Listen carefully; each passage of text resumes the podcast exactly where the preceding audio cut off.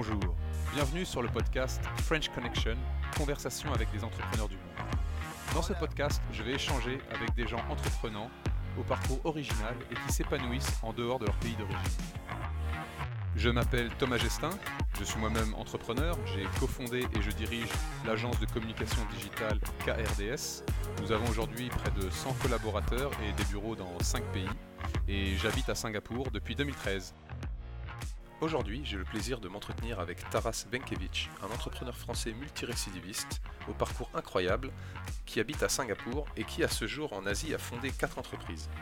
La première, cofondée en 2003, est devenue un leader mondial dans le développement de systèmes de piles à hydrogène et a donné lieu à la création d'autres entreprises dérivées, dont notamment sa deuxième entreprise, fondée en 2011, qui développe et commercialise des kits scientifiques à destination des étudiants qui leur permet d'expérimenter avec justement des piles à hydrogène. C'était un moyen malin de commercialiser les premiers efforts de recherche de sa première entreprise.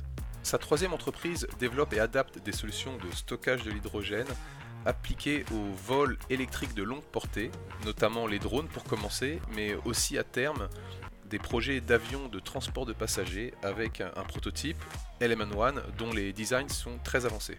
La quatrième entreprise, cofondée en 2016, développe elle des solutions techniques qui reposent sur le stockage de l'énergie, notamment euh, grâce à l'hydrogène, la robotique et l'intelligence artificielle et le cloud, avec notamment des drones et des robots bardés de capteurs qui vont pouvoir faire remonter de la data dans le cloud et data qui va être accessible depuis une interface en ligne pour les clients finaux, leur offrant ainsi en quelque sorte des robots as a service.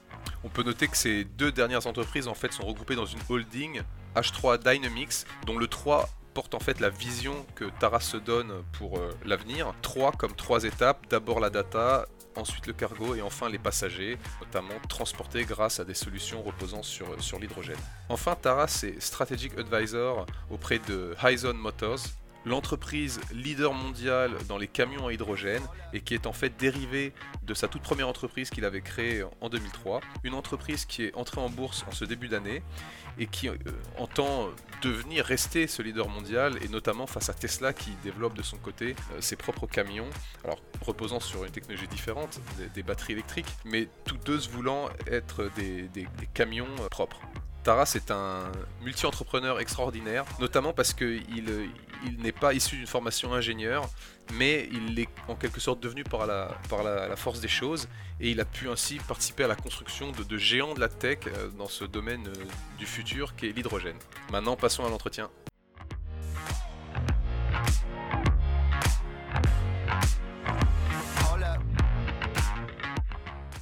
Bonjour Taras, merci de me rejoindre euh, sur mon podcast. Comment vas-tu? Euh, Merci, très bien, merci. Ça fait quelques temps que, je voulais euh, échanger avec toi parce que je trouve ton parcours vraiment très intéressant. Et c'est vrai que donc l'univers de, l'hydrogène, c'est quelque chose que les gens connaissent très mal, mais je pense que c'est amené vraiment à, prendre une place très importante dans nos vies que ce soit pour l'énergie, la mobilité, on, va en discuter. Donc, je, trouve que c'était l'occasion, effectivement, pour toi aussi de nous expliquer un peu plus euh, ce qu'on peut attendre de, de, cet univers et puis aussi où est-ce que tu en es toi-même. Donc, je voulais te demander déjà, ça fait combien de temps que es, tu es à Singapour? Maintenant, ça va faire à peu près 11 ans. Donc, euh, voilà, donc euh, moi, je suis arrivé ici. en fait, on a commencé une société à Singapour, un labo à Singapour en 2009. Et euh, j'ai repris euh, ce labo en 2011. Euh, et voilà, donc oui, ça fait maintenant depuis 10 ans que je suis ici, que, que j'opère même mondialement depuis Singapour. D'accord. Et alors, ça paraissait pas clairement sur, sur LinkedIn, mais du coup, est-ce que tu es de formation ingénieur? Parce que ça va informer aussi la, suite de, notre échange. alors, pas du tout. Pas, du, tout, ce qui est intéressant. Euh, et ça, ça, va avec le sujet un petit peu hein, de l'hydrogène. Euh, euh, et, donc, on peut en parler un petit peu par la suite.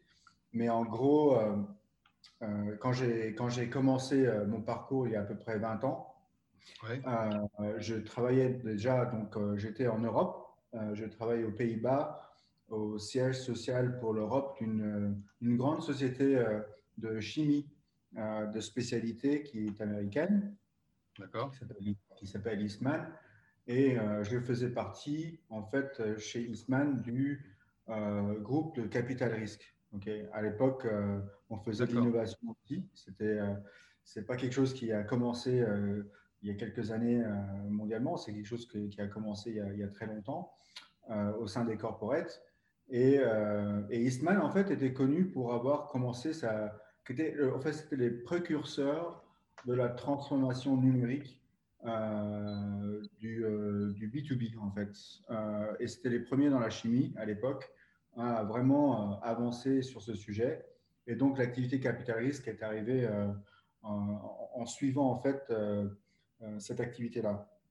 Et en gros, c'est pas pour dénigrer mon, mon employeur qui m'a donné cette chance il, y a, il, y a, 20 ans, mais c'est en fait c'est quand même une société qui vend beaucoup de plastique euh, ils vendent beaucoup de, produits, on va dire, euh, chimiques, euh, qui, bien sûr, permet d'opérer pas mal de choses dans notre société de, consommation. et le problème, quand on a, moi j'avais, je me souviens, 28, 29 ans chez, chez eux, je, je, ne me voyais pas créer une carrière euh, sur la base d'augmentation des ventes euh, de, de, produits plastiques, en fait. Euh, et donc, et donc je voulais faire quelque chose de positif dans le monde, mais je voyais aussi une opportunité avec l'industrie chimique qui avait un rôle de réduire le coût de certaines matières grâce aux économies d'échelle, etc l'industrie chimique est connue pour, euh, pour ses économies d'échelle et pour euh, vraiment euh, donner vie à, des, à, des, innovations dans les sciences des matériaux.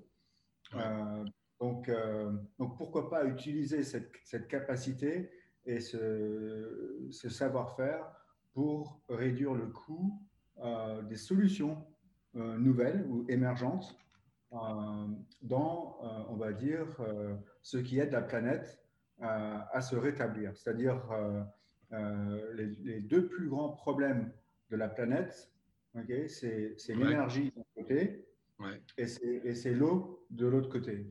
Donc euh, c'est l'eau et l'énergie. Voilà les plus grands problèmes de la planète aujourd'hui. et, et, qui causent un grand danger en fait pour l'humanité. Ouais. Alors, donc, donc, le point de départ, il était là pour moi. Donc c'était un rôle en fait en finance finalement, non? Si c'était euh, de comment dire de, d'aider, de, superviser des investissements capital risque auprès de, solutions émergentes chez ce chez ce corporate, c'est ça? Le corporate commençait son activité de capital risque et la grande question c'était euh, comment transformer cette société? Quel est le futur de quel est l'avenir de cette société? Ok. Et on a, on a, recruté un nombre de personnes, donc comme moi. Moi, j'étais, je faisais partie d'une quarantaine de personnes à l'époque euh, qui étaient recrutées de l'extérieur, ok, euh, pour essayer de regarder euh, la transformation sur 10 ans, sur 15 ans de cette société. ok. et l'industrie chimique, elle est connue pour se transformer de façon permanente. ok. Et, et, donc, on était sur cette phase d'études et de recherche, le capital risque jouait un rôle pour en fait euh, essayer de regarder et comprendre euh, les technologies émergentes un peu partout dans le monde.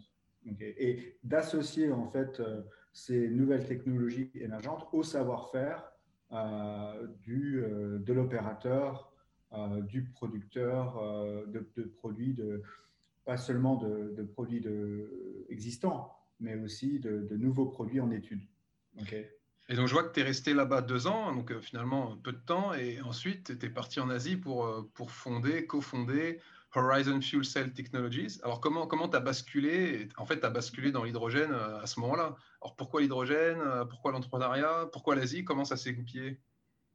En fait, j'ai j'ai réussi à, convaincre le PDG du, du groupe aux États-Unis. euh, sur euh, cette idée du, de, de l'eau et de l'énergie et du rôle de l'industrie chimique pour réduire le coût des solutions. Euh, à l'époque, il y avait le domaine du photovoltaïque qui était encore extrêmement cher à l'époque, mais on pouvait projeter des, courbes. Ah, désolé. je vais enlever mon WhatsApp. Désolé. Hein. pas de souci. Pas de souci. Ok. Euh, donc, euh, donc, on arrivait à, projeter en fait certaines choses sur l'avenir, l'évolution des coûts de certaines technologies, sur ma, ma carte en fait que j'avais créée dans le domaine de, de l'eau, de l'énergie, de la chimie verte aussi. les piles à hydrogène apparaissaient.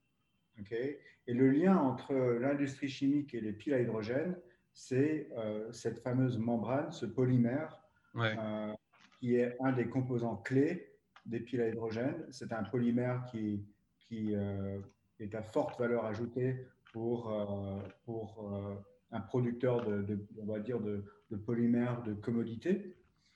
donc, bien sûr, on s'intéresse à tout ce qui est tout ce qui peut être valorisant ou, euh, émergents dans ce domaine-là. Et ça, c'était notre lien avec le domaine de l'hydrogène. C'était cette membrane. ok? Donc, c'est comme ça que j'ai commencé à apprendre euh, ce qui se passait dans l'industrie euh, des piles à hydrogène dans le monde entier, parce qu'on avait une équipe qui était vraiment mondiale. On était ah en Europe, aux États-Unis, en Asie, etc., même en, Amérique latine. Et on, on, a recherché en fait toutes les sociétés émergentes, les startups, euh, technologique dans le domaine de l'hydrogène à l'époque. C'était en 1999-2000 à peu près. On travaillait là-dessus. Et euh, au résultat, on n'a pas investi dans une seule société dans le domaine. ok? D'accord. Euh, parce qu'on était hyper conservateur, chimiste, et il y avait des problèmes dans cette industrie. les produits, ils étaient euh, il y avait des plans de lancement à, à, 8 ou 10 ans dans l'avenir pour la plupart des startups. Il y avait énormément de recherches, euh, donc il fallait soit croire dans la technologie, soit croire en l'équipe, soit les deux si possible, mais il n'y avait pas de marché.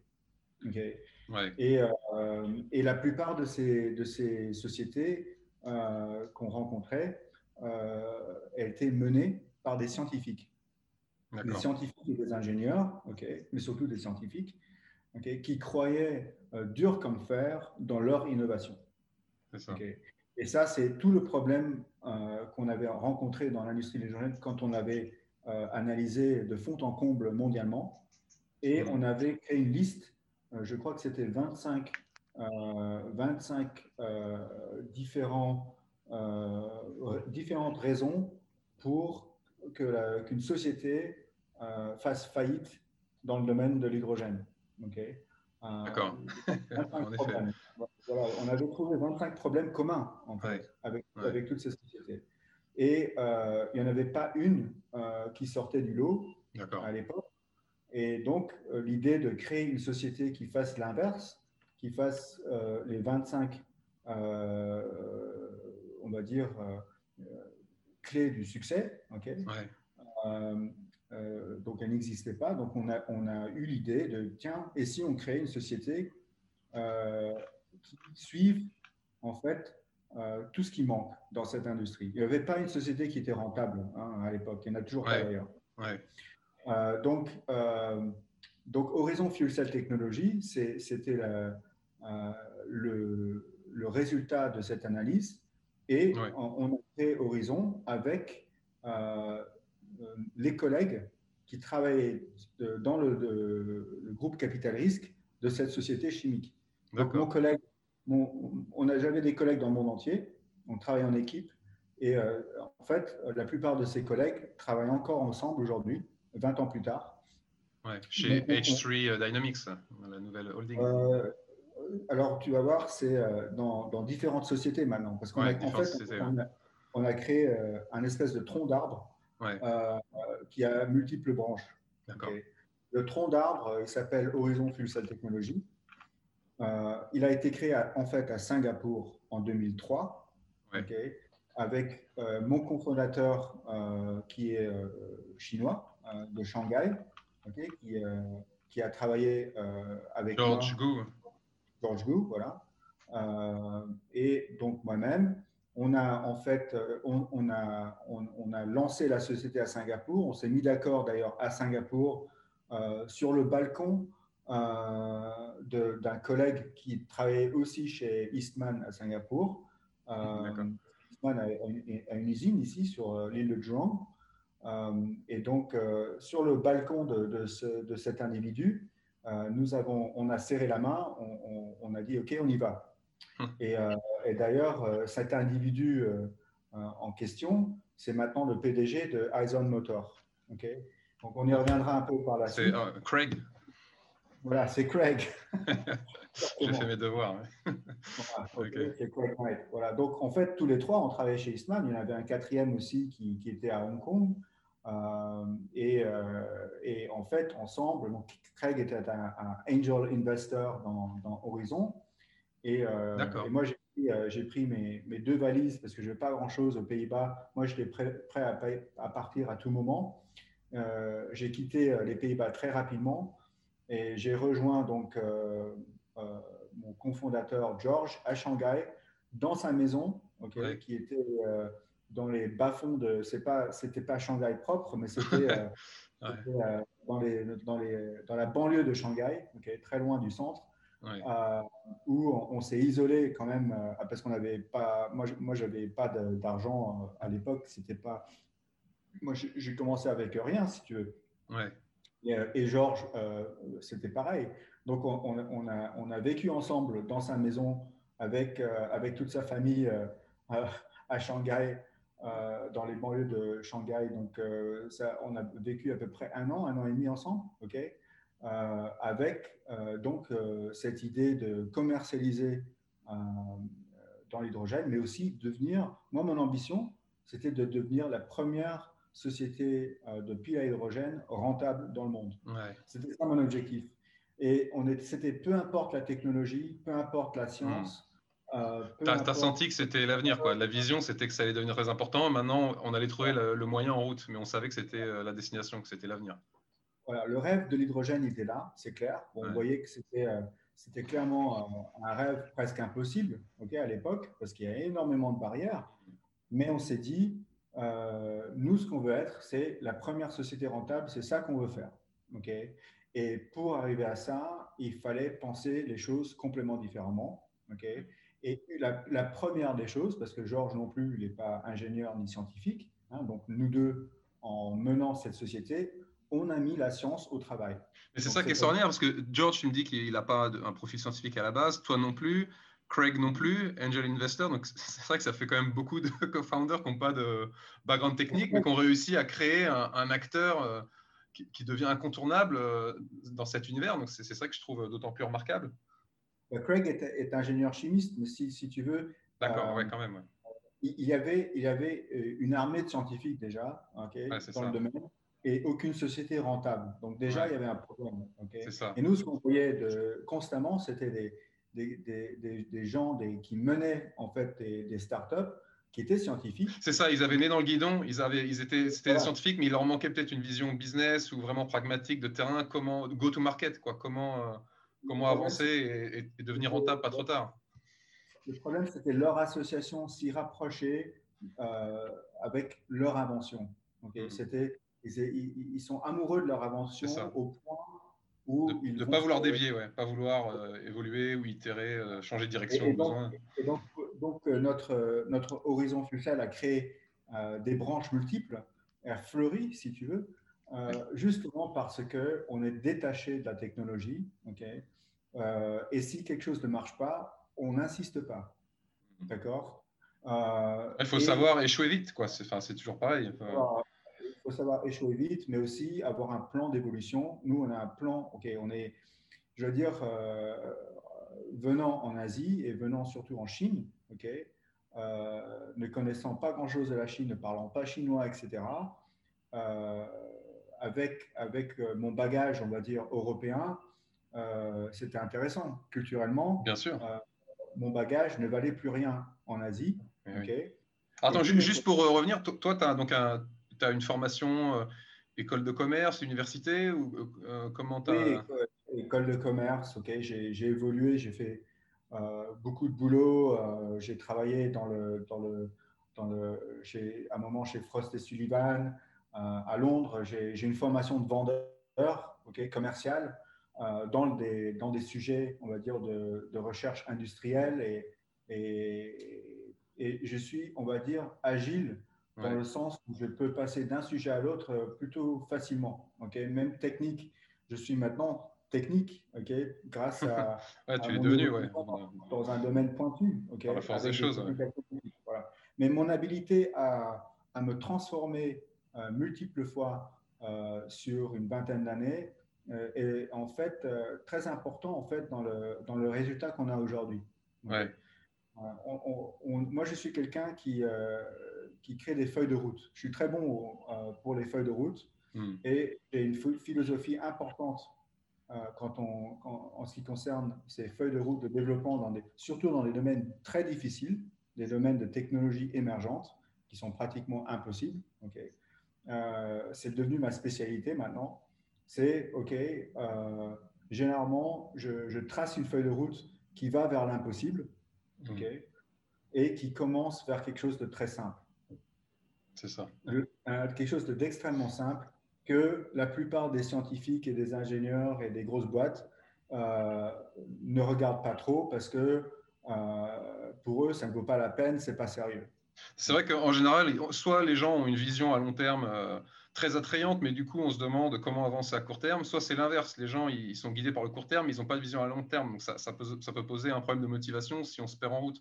Mais c'est vrai que quand on a à la fois la vision et qu'on a des, next steps qui sont actionable, c'est tout de suite autre chose. Quoi. On, est prêt à itérer et on, sait où on va. On ne perd pas le cap. Alors après, le risque, c'est de se, c'est se retrouver piégé autour d'un local euh, maxima. Et bon, après, il faut, faut savoir euh, peut-être dévier un peu avec toujours la vision euh, en ligne de mire au fond. Mmh. il, faut avoir, il faut toujours avoir une énorme ambition. ok? Parce que si on n'a pas une énorme ambition, euh, on se demande pourquoi on fait ce qu'on fait. On perd la motivation, c'est ça. La motivation, c'est quand même des choses difficiles qu'on eh essaie de faire. Si on n'a pas l'impression de faire quelque chose d'important, euh, c'est sûr. notre impact, c'est est-ce qu'on peut, euh, est qu'on peut changer le monde dans le sens que est-ce qu'on peut, on va dire, remplacer le diesel par un carburant zéro émission, zéro carbone? Eh est-ce qu'on peut faire ça? Voilà l'ambition. Alors, juste, je, t'arrête une seconde, mais parce que pour, pour euh, juste pour repréciser, mais c'est vrai qu'en général, dans le business, on, se dit que un investisseur, un entrepreneur, il, peut prendre euh, soit un risque produit, soit un risque euh, marché. Donc, le risque produit, par exemple, pour ce qui est dans l'univers du web, en général, construire un produit, c'est assez facile. Le risque, c'est est-ce qu'il y aura un marché pour ça? Et à l'inverse, pour ce qui est des, on va dire des, biotechnologies ou de la pharma, euh, le risque, c'est le risque produit. Mais si je trouve le vaccin contre le Covid, euh, je suis sûr d'avoir un marché, il n'y a pas de problème. Mais là, dans ce que tu es en train d'expliquer, on a l'impression qu'il y a à la fois un risque produit et à la fois un risque marché, parce qu'il euh, faut mettre au point la techno, et puis même si on y arrive, bon, il y a quand même plein d'énergie en concurrence. Euh, l'hydrogène, ça suppose de, de, mettre en place un système de, distribution. Donc ça, ça suppose. Donc, donc en fait, tu, tu, tu, te prends les deux risques en, pleine face et tu m'étonnes que, ça puisse être compliqué de mobiliser des énergies, des fonds.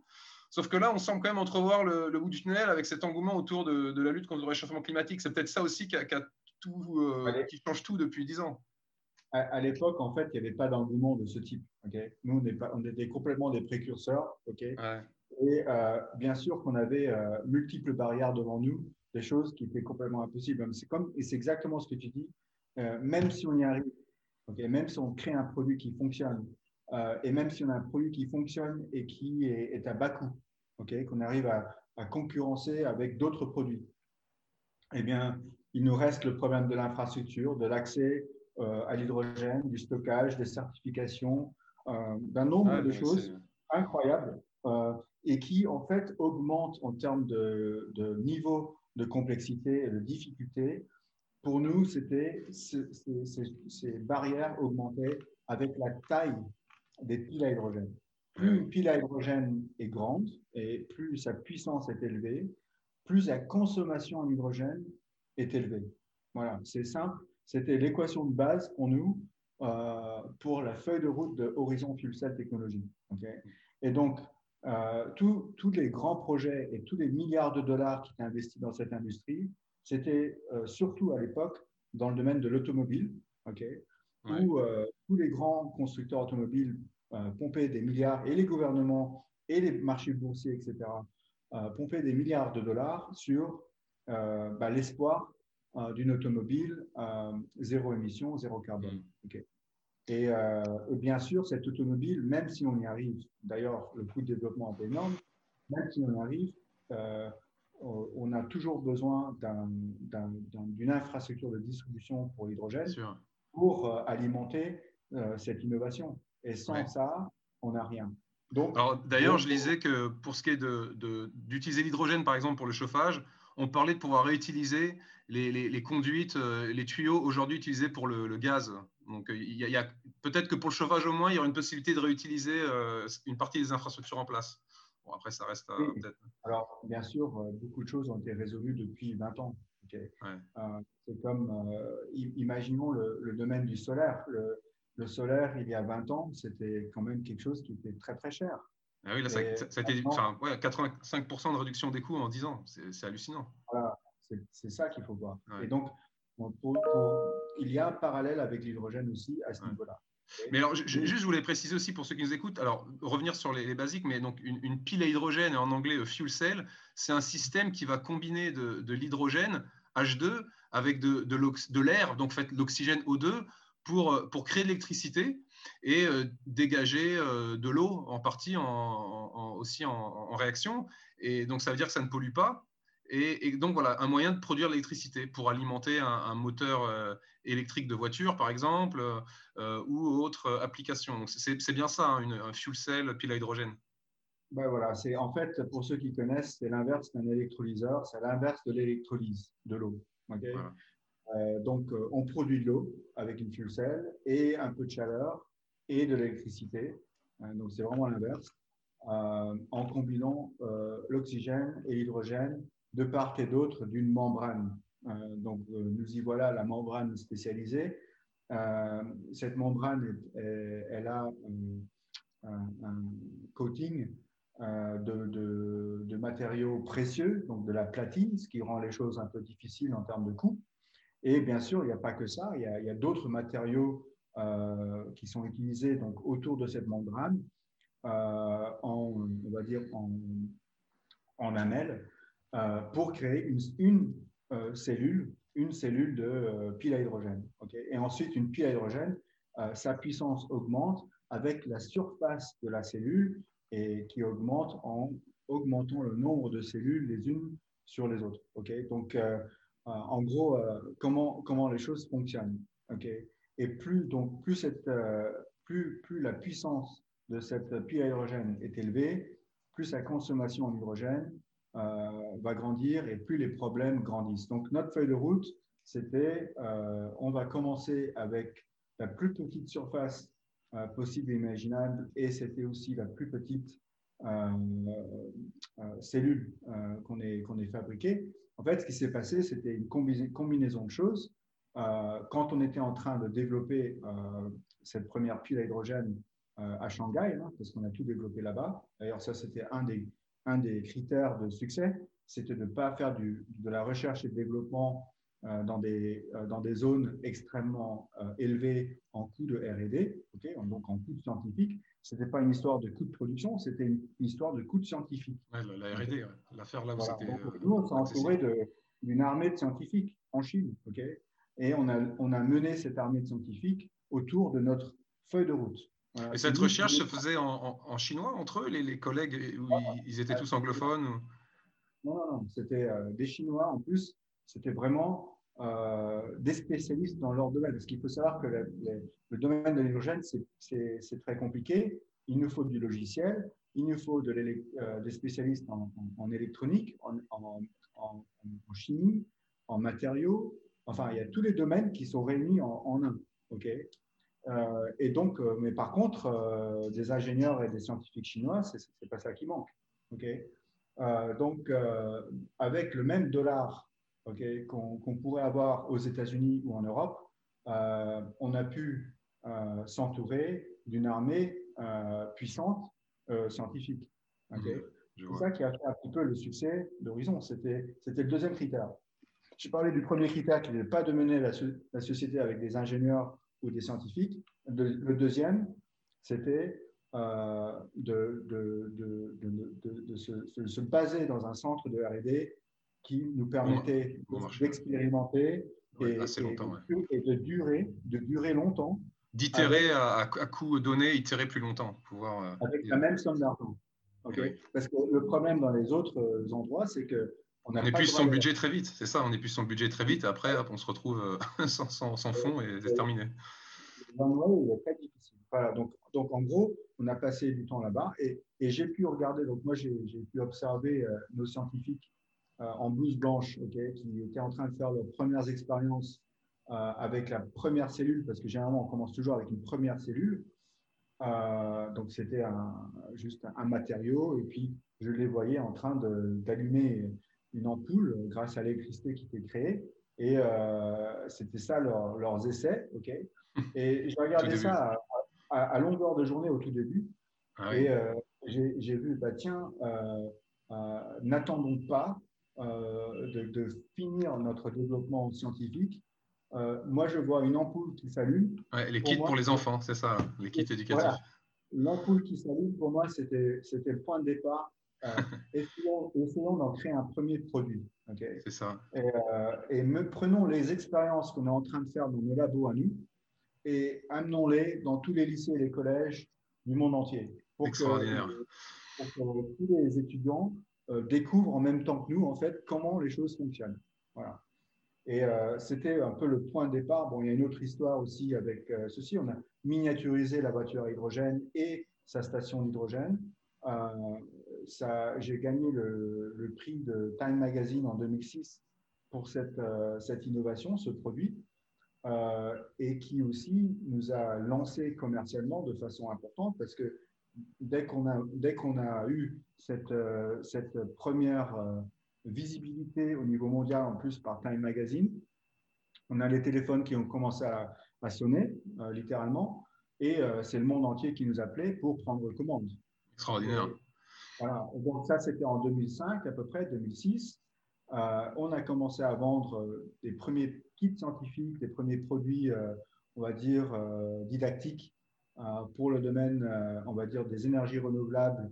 Euh, et en fait, ce qu'on voulait, c'est d'introduire les sciences des énergies renouvelables aux, jeunes générations. Dans l'idée, c'était de, créer une génération d'ingénieurs qui, au lieu de choisir un, domaine, on va dire, polluant, polluant qu'ils puissent orienter leur intérêt et leur carrière vers un domaine, on va dire, d'énergie propre. Donc, on voulait déjà créer une nouvelle génération avec nous. ok? Et euh, je ne sais pas si euh, c'était ton cas, mais moi, quand j'étais gamin, je jouais pas mal au Lego. Moi, j'avais un kit, j'avais un, kit d'expérience euh, de, chimie, je m'en rappelle encore. Les Lego, j'avais. chimie, non, parce que mon père en avait quand il était plus petit, ça s'était mal passé, il y avait eu des explosions. Donc, je crois que ma mère n'avait pas voulu. Mais... je me souvenais de ça et je me dis, on se souvient toujours en fait de ces moments-là. Et, même aujourd'hui, je peux te dire que j'ai des clients qui m'appellent et qui me disent, Taras, il y a 10 ans, euh, eh bien, j'avais euh, ton kit euh, didactique et, et donc je, reprends contact avec toi. Extraordinaire. J'ai besoin d'une vraie pile à hydrogène maintenant pour mon projet. Alors attends, d'ailleurs, juste, juste un point aussi technique, mais parce que pour, dégager l'énergie, donc on, soit on utilise la pile à hydrogène pour générer l'électricité, mais en fait on peut aussi faire réagir euh, hydrogène et oxygène pour, euh, pour en fait euh, générer une explosion comme, comme dans, dans les fusées. Et ça, ça, ça peut être un moteur qui, qui parce que les voitures qui avancent avec à l'hydrogène, elles passent par des fuel cells, c'est ça. Elles, elles font pas, elles, elles, cherchent pas à produire une explosion pour, pour faire tourner un moteur comme les, comme, comme les moteurs à essence. Le, grand problème avec, avec les moteurs à combustion, c'est qu'on a une part de chaleur, une grosse part de chaleur. Euh, et, ça rend les choses euh, très, très le rendement et devient faible. Le rendement énergétique Là, le grand avantage des piles à hydrogène, c'est que ce rendement est, beaucoup plus grand. Euh, les pertes de chaleur sont beaucoup moindres. le rendement c'est ça l'avantage en fait. et c'est pour ça que l'hydrogène est, utilisé dans les, dans les piles à hydrogène, c'est que ce rendement énergétique est, très très grand. Maintenant, bien sûr, il y, a, un travail sur le rendement de la production d'hydrogène et, euh, euh, euh, et, la source d'hydrogène. Pour nous, c'était, on va dire, secondaire au départ. Il fallait d'abord commercialiser, commencer quelque chose. et réutiliser tout le, cash qui était généré. Parce qu'en en fait, nous, nous, on avait une règle en interne, c'est qu'on on ne, on ne lançait aucun produit qui ne générait pas moins de 50% de marge. D'accord. Donc, ces 50% de marge, euh, on les utilisait euh, pour le réinvestissement. On le faisait à la chinoise, je dois dire, à l'asiatique. Moi, j'ai appris beaucoup de choses hein, euh, aussi. On, on, réutilisait cet argent dans le prochain step, en fait, le prochain pas, qui était pas un énorme pas, mais on va dire un micro pas, ok, dans le dans le produit suivant. Et on s'est réinventé comme ça sur 20 ans. Entre, Pour s'autofinancer, en fait. voilà, on s'est pratiquement autofinancé.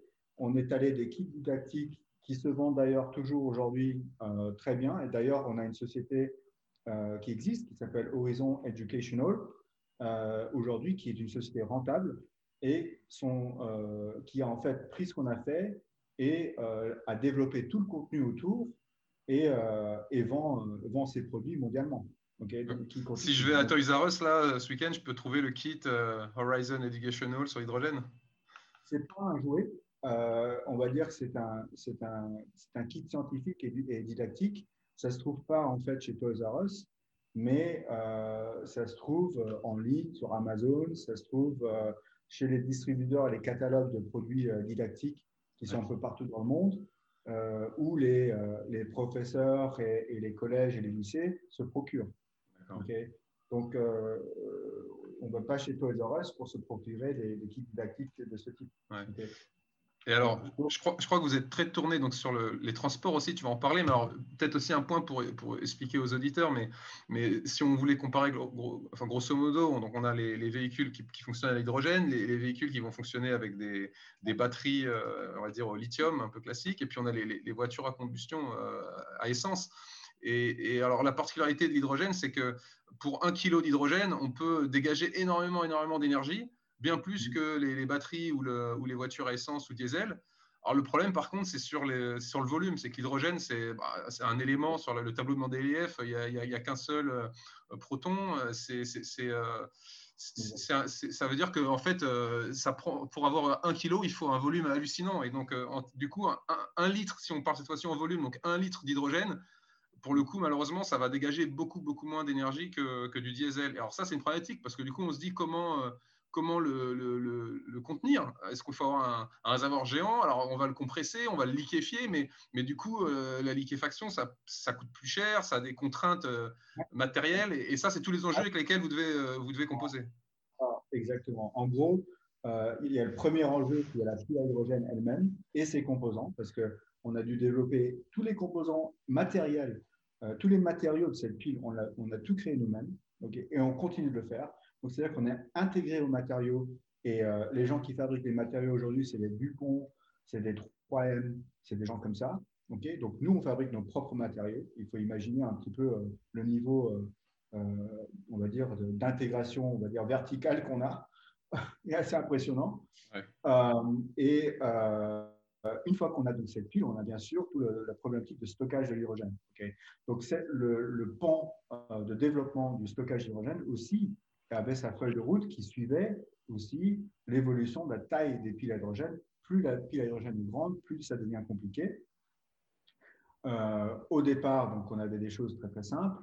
Le, deuxième pas de développement pour nous, le réinvestissement dans le stockage d'hydrogène, parce qu'on avait déjà créé des, tout petits électrolyseurs euh, on avait vu le marché euh, des, systèmes de recharge de, téléphones mobiles.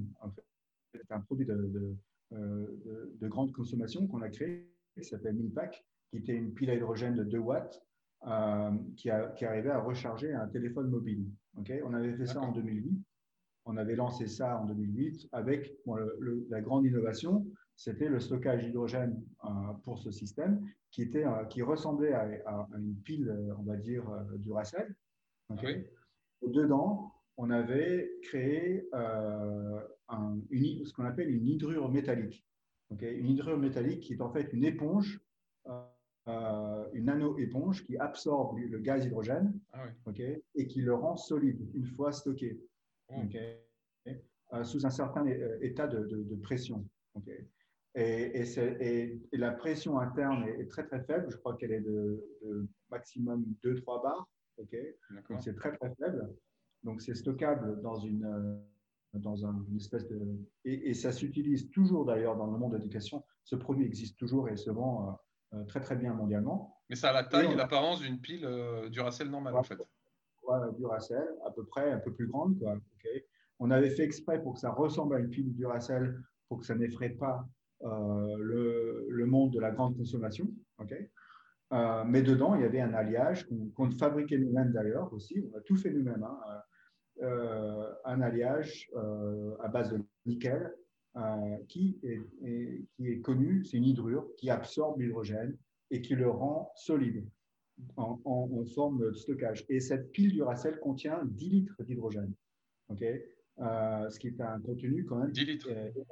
ouais, à peu près 10 litres. On avait fait et, c'est une pile qui est comment dire, hermétiquement fermée. Ça veut dire qu'une fois qu'on a fini de s'en servir, il n'y a aucun liquide qui s'en échappe, mais c'est juste qu'elle est remplie d'eau à la place d'hydrogène. Non, non, elle est, elle n'est pas remplie d'eau. Elle est remplie d'une hydrure métallique ok, qui est capable d'absorber du gaz hydrogène. Et euh, quand ce gaz hydrogène est absorbé, là on rentre dans les sujets techniques, euh, il devient solide. Donc à l'intérieur, on a un solide dans, dans ce conteneur.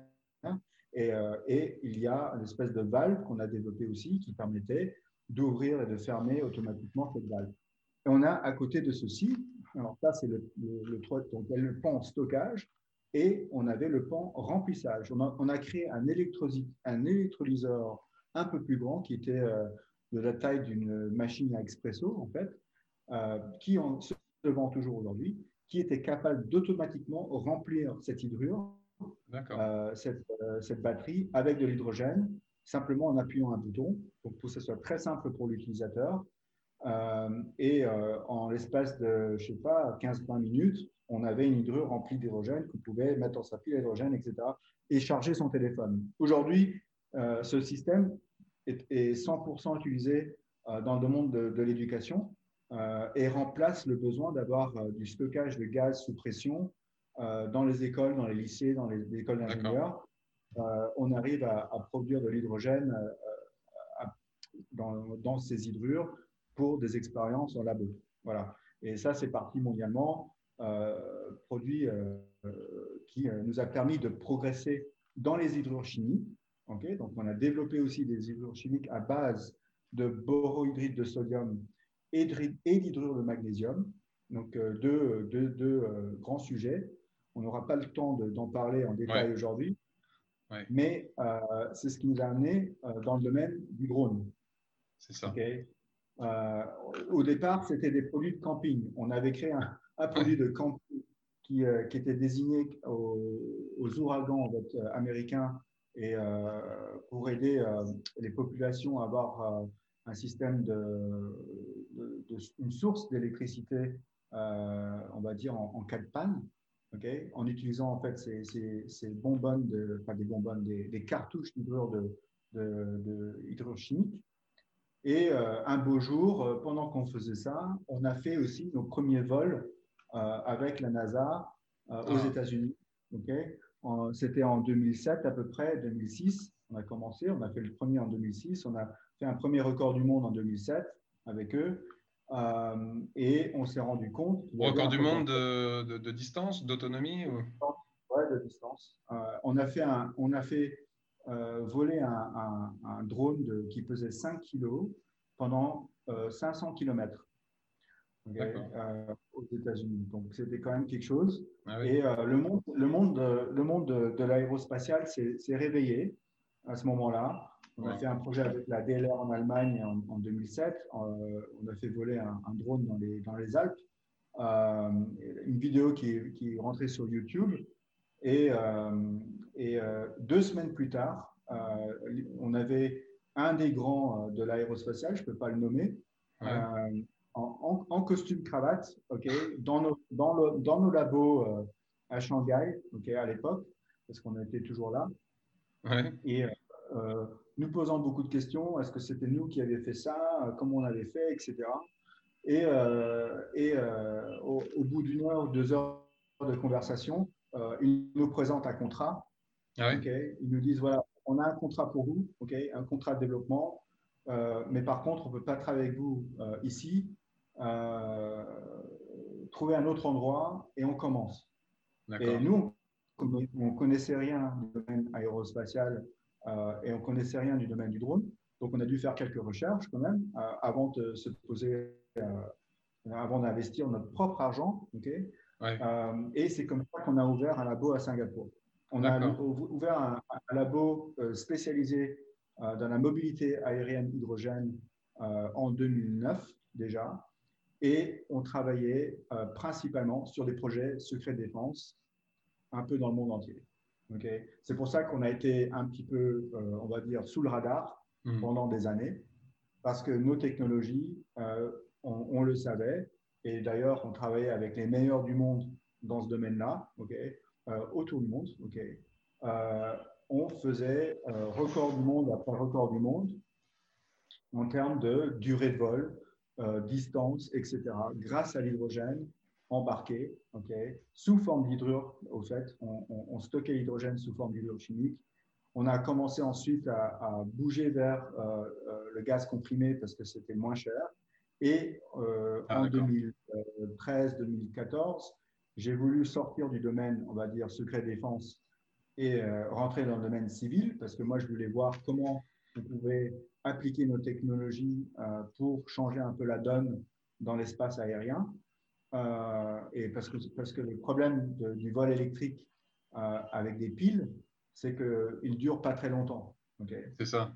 Ah oui, l'autonomie, c'est qu'une heure, euh, maximum, pas beaucoup plus.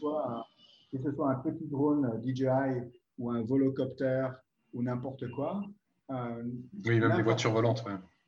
N'importe quelle voiture volante ou projet d'aéronef électrique n'a pas une durée de vol très fulgurante. Okay eh il, est, il, est, limite dans leur application. c'est les batteries au lithium, classiques.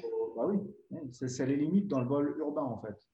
Ah et, et, notre innovation dans l'hydrogène, dans le, dans et dans, c'est pas uniquement dans notre innovation dans l'hydrogène, c'est comment en fait euh, faire la fusion entre l'innovation dans, dans, le, dans les systèmes hydrogène et euh, les conceptions euh, de plateformes aériennes nouvelles. Elles doivent changer. Okay c'est pas les mêmes. c'est pas les mêmes structures qui intègrent des piles lithium que des, que des structures qui intègrent des, des, des hydrogène, complètement différents.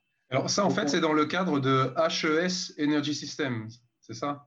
Alors ça, c'est le nom du laboratoire qu'on a créé en 2009, ok, encore euh, sous la tutelle de Horizon Fuel Cell Technologies. ok. Et euh, donc, moi, ce qui s'est passé, c'est qu'à Singapour, euh, quand on a créé ce labo à distance depuis Shanghai, notre équipe singapourienne, on leur a donné une mission, ils l'ont effectuée, mais leur patron nous a quittés un an après euh, nous avoir rejoints. et ce qui fait que j'ai dû essayer de sauver ce labo. J'ai dû tout quitter à Shanghai en, en, en, urgence pour euh, essayer de sauver le labo, euh, on va dire, mobilité aérienne. Et l'histoire et le résultat, c'est que je ne suis jamais revenu à Shanghai. D'accord. C'est comme ça que je, suis encore aujourd'hui à Singapour. Euh, je suis rentré, on va dire, euh, les pieds et les mains euh, dans le cambouis. et j'ai dû essayer de sortir de mon trou, en fait, avec ce laboratoire mobilité aérienne qui était vraiment, on va dire, dans le domaine de, de la recherche très poussée. Et mon objectif maintenant, c'était de prendre ce labo et de trouver sa voie de sortie euh, dans le monde civil et de trouver sa croissance. Eh et c'est comme ça qu'on est arrivé dans, euh, dans ce qu'on fait aujourd'hui avec H3 Dynamics. Euh, j'ai eu l'idée, en fait, de, du futur de, du laboratoire HES. et, et, donc, pour arriver à ce futur, j'ai dû financièrement aussi faire quelques opérations. Un, j'ai dû racheter le labo à Horizon euh, parce que Horizon avait aussi besoin d'argent pour leur continuité et leur focus. et aujourd'hui, Horizon sont arrivés dans les camions. L'histoire des camions, on peut, passer deux minutes. mais C'est Horizon Motors, c'est ça? C'est encore un autre, euh, une autre déclinaison. A, donné, a donné vie à Horizon Motors. Donc une société qui, qui s'est basée aux États-Unis maintenant depuis 2019, qui a ouvert aux Pays-Bas, en Australie, etc. Mais qui a déjà une histoire, un historique avec 400 camions hydrogène sur la route en Asie, déjà, déjà déployés, avec un, concurrent qui s'appelait Nicolas, eh oui. avec un, qui est avec en bourse aussi. qui est rentré en bourse à des valeurs incroyables et qui n'avait pas un seul camion hydrogène. ouais, alors que euh, vous, vous en avez 400, j'ai lu, hein, 5000, 5000 euh, camions prévus et bus prévus pour 2023. Euh, et 40 000 d'ici 2025. c'est l'ambition. Euh, en gros, c'est l'anti-Nicolas. C'est celui qui prend la place en fait, de Nicolas avec cette expérience de 20 ans en plus qui, qui, vient de tout, tout, notre parcours et qui, euh, qui est en train de déployer des camions un peu partout. Alors du coup, vous allez être en concurrence un peu avec, euh, avec Tesla, parce que Tesla, ils, ils ont, euh, ils, produisent leurs propres camions, et là, ils ont une version qui va pouvoir rouler sur 800 km, alors que Hyundai, eux, je crois que leur camion, c'est 400 km la portée. Donc, on va voir comment, comment ça va se passer, la concurrence là-dessus aussi, ça va être intéressant. Nous, la portée, ça fait près 3000. Ah ouais, bon, bah là, ça devrait être bon alors. et, et le, ce, qui, ce qui bien avec, avec le temps, ok euh, parce que ce sont des sujets très difficiles, on n'a pas toutes les réponses euh, au point zéro, ok Mais avec le temps, on se rend compte en fait du product market fit euh, ou, ou, du technology market fit, ok de façon beaucoup plus précise. Et la proposition de valeur de Aizen est, est extrêmement bien définie c'est vraiment le secteur euh, du, euh, des, flottes de poids lourds, c'est-à-dire les camions et les bus. Okay C'est les flottes qui sont importantes parce que l'infrastructure en hydrogène est moins, euh, moins, difficile sur le, quand on parle de flotte. Bien sûr, Et les flottes, il y en a pas mal. Okay on parle de Heineken, de Coca-Cola, de Amazon. C'est ça, on peut mutualiser, on peut centraliser, on redonner plus facilement la partie distribution un camion qui part d'une warehouse et qui va au port, ok, et ben, il fait cette route constamment, la même. Ça. Donc, bref. Euh, c'est d'ailleurs ce, qui ce qui peut s'automatiser aussi euh, le, plus facilement. Alors là, c'est encore autre chose, hein, c'est la self-driving technology, mais c'est aussi un marché qui va attaquer ceux qui, qui, pratiquent ça, parce qu'il y a plus de prévisibilité, il y a plus de monotonie pour l'instant. Aizen a déjà un partenariat avec une société de camions euh, autonomes pour fusionner les deux technologies. Euh, au pays, en Angleterre. Donc ça, c'est déjà en route. Et d'ailleurs, cette société vient d'annoncer un gros partenariat avec, le, avec PSA à Singapour. ok Donc euh, ça arrive. Bref, j'arrête sur les camions, mais en gros, l'histoire, c'est que euh, on s'est valorisé en bourse à 2,7 milliards de dollars avec une opération qui a été menée par Goldman Sachs, JP Morgan et Citibank, qui a levé de l'argent de Soros, BlackRock, Fidelity, etc., etc. Soros. Le, le, Ouais, ouais, euh, alors justement, parce que là, c'est le, les fameux SPAC qui, sont à la mode là depuis quelques années. Et c'est vrai qu'on se dit, mais alors, il y a l'entrée en bourse un peu classique IPO, puis il y, a, passé par un SPAC. Bon, avec un SPAC, ça permet d'aller plus vite. Euh, c'était ça l'intérêt il avait Pourquoi pas entrer en bourse par, par, une IPO classique sinon? En fait, c'était ça l'intérêt. C'était euh, la guerre, euh, la guerre du, euh, on va dire, du coffre-fort. il, faut avoir une certaine trésorerie pour pouvoir avancer sur ce marché-là. Et il y a du mouvement concurrentiel assez important. C'est pour aller vite. Et donc, c'est pour aller vite, oui. Et maintenant, je dois dire que Aizen, à mon avis, Aizen est maintenant le leader mondial pour tout ce qui est poids lourd hydrogène. Okay ah, maintenant, c'est garanti. Donc, on a un track record ici qui est applicable maintenant sur le sujet de l'aviation, où H3 euh, Dynamics maintenant se positionne. ok Donc, euh, en sortant, et c'est la même histoire, c'est penser l'impossible, penser grand, ok mais commencer tout petit. Et, oui. je pense que ça, c'est applicable dans tous les domaines, en fait. C'est ça qui est intéressant. Mais c'est applicable partout. En fait, c'est même pas penser grand, c'est penser compliqué, ok ultra, presque impossible, ok ou impossible, et commencer hyper simple. ok Et hyper simple sans, sans, avoir de problème de jugement sur euh, euh, est-ce que c'est sérieux ou pas sérieux. Parce que je peux te, je peux te dire qu'à l'époque, quand on faisait des kits scientifiques pour enfants, ok, euh, personne ne nous prenait au sérieux. on parlait avec Air Liquide, on parlait avec des grosses boîtes à droite à gauche, et puis on rigolait, on nous prenait de très haut. Euh, voilà. Et maintenant, on est leader mondial dans les camions hydrogène. Mais bref, ça, a pris du temps. Mais... Ton, rôle sur les camions hydrogène, donc tu étais strategic advisor, mais tu n'as pas, pas le temps d'être opérationnel vu, tout ce que tu fais par ailleurs, si je comprends bien. Non, c'est pas possible de le faire bien. On a une grande équipe maintenant euh, chez Aizon qui est internationale. ok euh, moi, je fais le lien parce qu'on me contacte toujours, parce que je suis à l'origine des choses quand même. Euh, euh, je fais le lien sur euh, beaucoup de sujets et je suis aussi un des conseillers en communication pour Aizen. D'accord. Ouais, tu, tu, es actionnaire de, la boîte, j'imagine évidemment. Tu es, dans l'aventure depuis le tout début, quoi, en fait.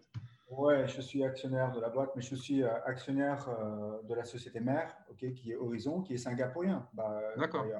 Et ah ce qui est marrant, c'est qu'on ne se rend pas compte, mais on a une, on a une licorne singapourienne dans l'hydrogène euh, euh, personne ne s'est vraiment rendu compte encore. Euh, non, mais il faut faire la com, il faut redoubler là-dessus. Hein. C'est vrai que c'est dingue. On va le faire. Et Singapour se réveille aussi. Singapour se réveille, le gouvernement se réveille, me parle. On va me voir un peu plus souvent sur les plateaux. Mais vous avez profité de subventions aussi du gouvernement, non? J'imagine que le gouvernement singapourien vous a beaucoup poussé. Pas grand-chose, je dois dire. Ok, pas grand-chose parce que on a opéré surtout en Chine au départ. C'était là, on a tout développé. Et euh, notre activité Aizon, elle est partie aux États-Unis. Mais alors, justement, que ce soit pour l'activité camion ou l'activité aéronautique slash aérospatiale, comme une partie du développement euh, et peut-être des brevets euh, ont été développés en Chine, est-ce qu'il n'y a pas un problème, tu sais, maintenant, avec ces problématiques géopolitiques entre la Chine et les États-Unis? Enfin, on voit bien que, par exemple, pour ce qui est de l'espace, les États-Unis, maintenant, collaborent très peu, voire plus du tout avec la Chine. On voit, qu'il y a des, on voit même que des plateformes numériques euh, peuvent se faire bannir potentiellement. On voit que les drones américains, DJI, je ne sais pas s'ils se sont fait bannir ou s'ils vont l'être. Comment vous ah gérez cette composante euh, géopolitique? Parce que ça, ça, pourrait mal se terminer, en fait, vu, ce qu'on entend, euh, avec Taïwan en plus au milieu. Ça, ça semble quand même se complexifier ces dernières années. comment, comment vous vivez ça? C'est un grand truc, grand sujet, c'est la géopolitique. Et les pays sont en train de se, se renfermer sur eux-mêmes de plus en plus, que ce soit les États-Unis, la Chine, les pays européens et, ailleurs. ok? Euh, on est euh, sur cette phase-là. Mais euh, oui, tout d'abord, on est société mondiale. ok? On n'est pas chinois, ça c'est clair. On, on s'est mis à Singapour pour avoir cet aspect neutre ok? En termes de, développement. Donc on peut en, fait devenir qui on veut par la suite une fois qu'on est singapourien. ok? On peut être américain, européen, etc. On peut même être chinois. Mais on a séparé les choses. On a séparé les choses, c'est-à-dire qu'on a des activités chinoises, on a des activités euh, qui sont purement américaines ou européennes, et on a des activités ici aussi encore à Singapour. H3 je sais qu'on a très peu de temps qui reste, mais H3 on, peut, on peut en prendre un peu plus de mon côté, mais après, je ne veux pas abuser de, ton propre temps, donc c'est à toi de me dire. Moi, j'ai encore le temps. ah, bah, on, peut, on, peut, on, peut, continuer un peu alors, très bien. Euh, M'assurer deux minutes, je vais regarder mon calendrier quand même. Euh, oui, c'est bon. Euh, c'est bon. Donc, H3Unix, si tu veux, euh, on est à Singapour, mais on a déjà, sous la holding de H3Unix à Singapour, on a une filiale qui est une filiale opérationnelle à Singapour, une filiale aux États-Unis à Austin et une filiale à Paris, en France, depuis 2017. Euh, parce qu'on se voit comme une société à ambition complètement mondiale. D'ailleurs, euh, je l'annonce un peu à l'avant-première, mais on vient d'ouvrir on, vient d'ouvrir une autre filiale à Hong Kong euh, cette semaine. D'accord. Et vous recrutez Pardon? Vous recrutez? On recrute, on recrute parce qu'on a levé des fonds aussi. Quel genre de profil? Ah, on recrute. alors, on recrute dans les ventes, ok, surtout, euh, et on recrute. Dans les banques, tu dis? Dans les ventes. Dans les ah, les ventes, ouais, les ventes, d'accord, ok. Euh, et aussi sur le côté ingénierie aux États-Unis et en Europe. ok euh, on, est en train d'évoluer déjà. Donc, Singapour, si tu veux, l'aventure de H3 qui a commencé en 2015 avec le rachat du, du laboratoire HES, ok, de Horizon, euh, qui est un rachat partiel. C'était pas, c'est un rachat à 90%. On a gardé un lien avec la société mère parce qu'on a des liens d'achat. On achète certains composants de notre société mère, ancienne société mère. on a certaines technologies en commun. Et on a développé aussi nos propres technologies sur, sur les dernières années. Et euh, là, pour le coup, on a, on a un portefeuille de, IP qui est plutôt impressionnant. On est, on a, euh, et on a évolué. euh, au départ, c'était, on était dans le domaine militaire, on veut sortir dans le domaine civil, très bien. on veut vendre plus de piles à hydrogène dans le domaine du drone, comment faire? Et c'était tout ça la problématique de H3. et il y a aussi eu quelques événements et quelques rencontres euh, qui nous ont inspirés et qui nous ont euh, donné pas mal d'idées sur ce qu'on devrait faire pour, euh, pour notre croissance. On a deux stades d'évolution pour H3.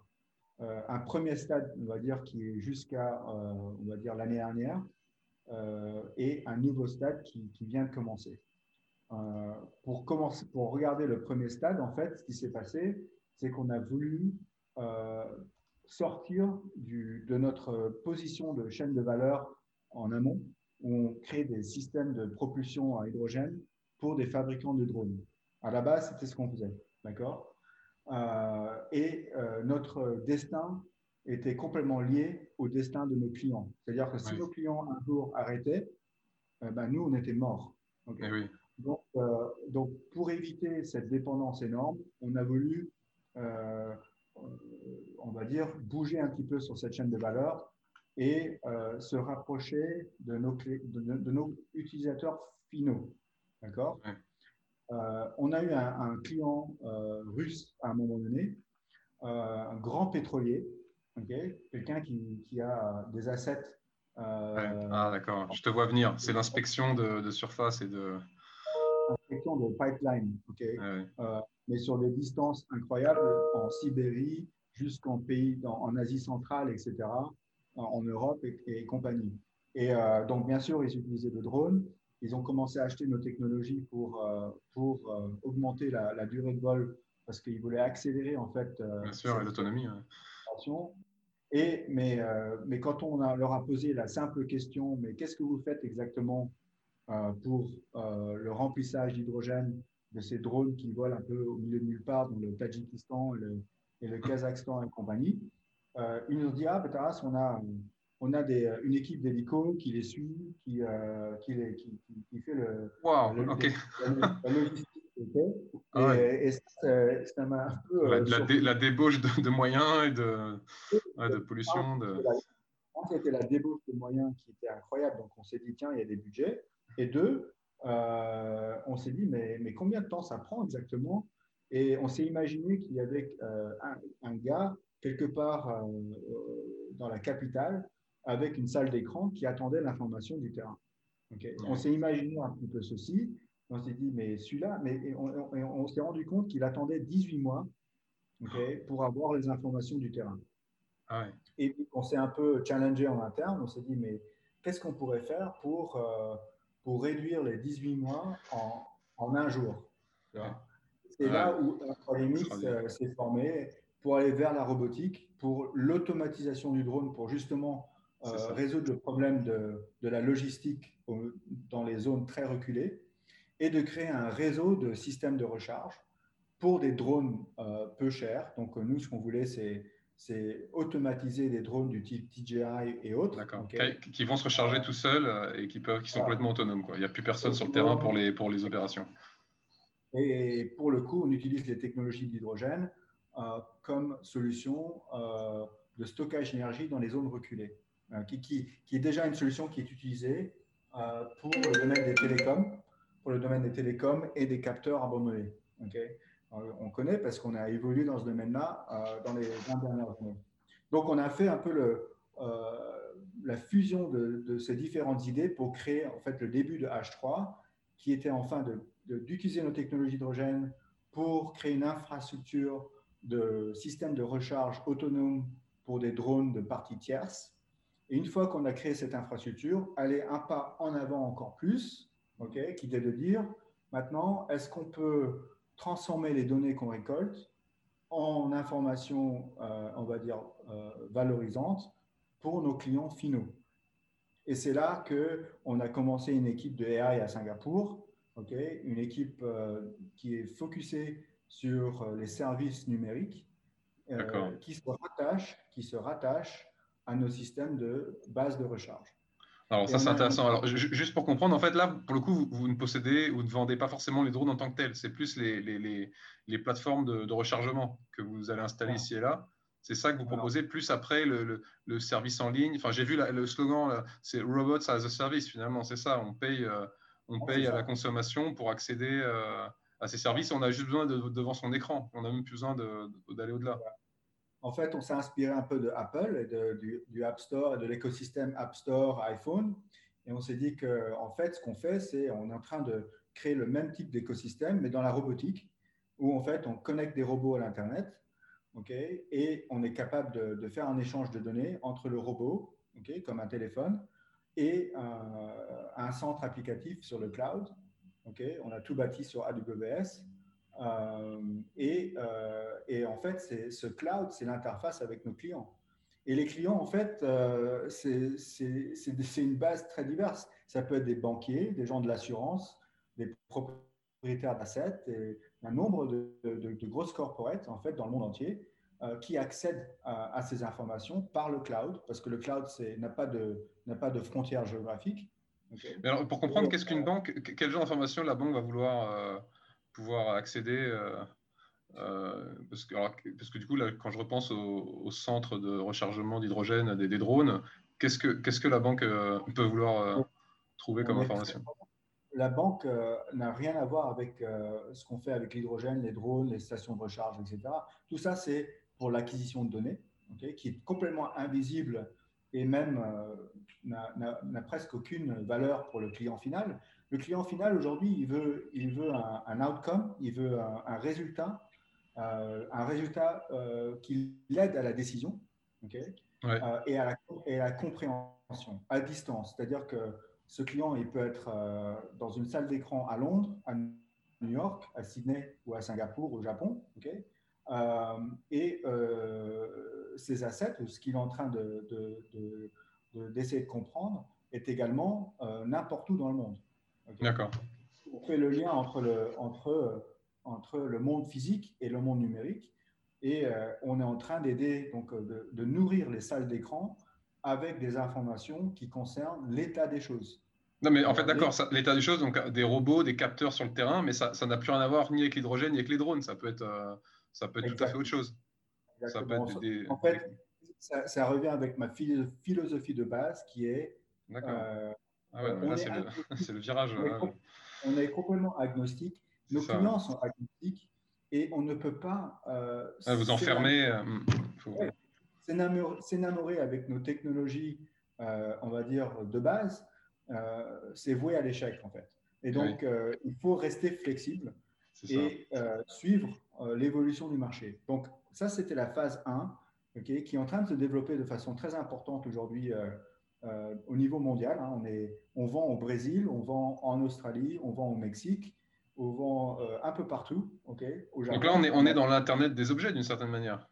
Ah, complément. On est sur le sujet de l'Internet des objets. Mais vous, vous, vendez juste la plateforme, mais, est-ce que vous ne vendez pas les capteurs ou les, à part peut-être les drones euh, à l'hydrogène, mais pour le reste, c'est même pas vous qui vous occupez des capteurs Alors, ce qui est très important, hein, ce que j'ai pu apprendre aussi au cours du temps, parce qu'on s'éduque aussi avec euh, tout ce qui est déjà en ligne, c'est que pour vraiment innover aujourd'hui, il, faut, il faut mettre ensemble plusieurs choses.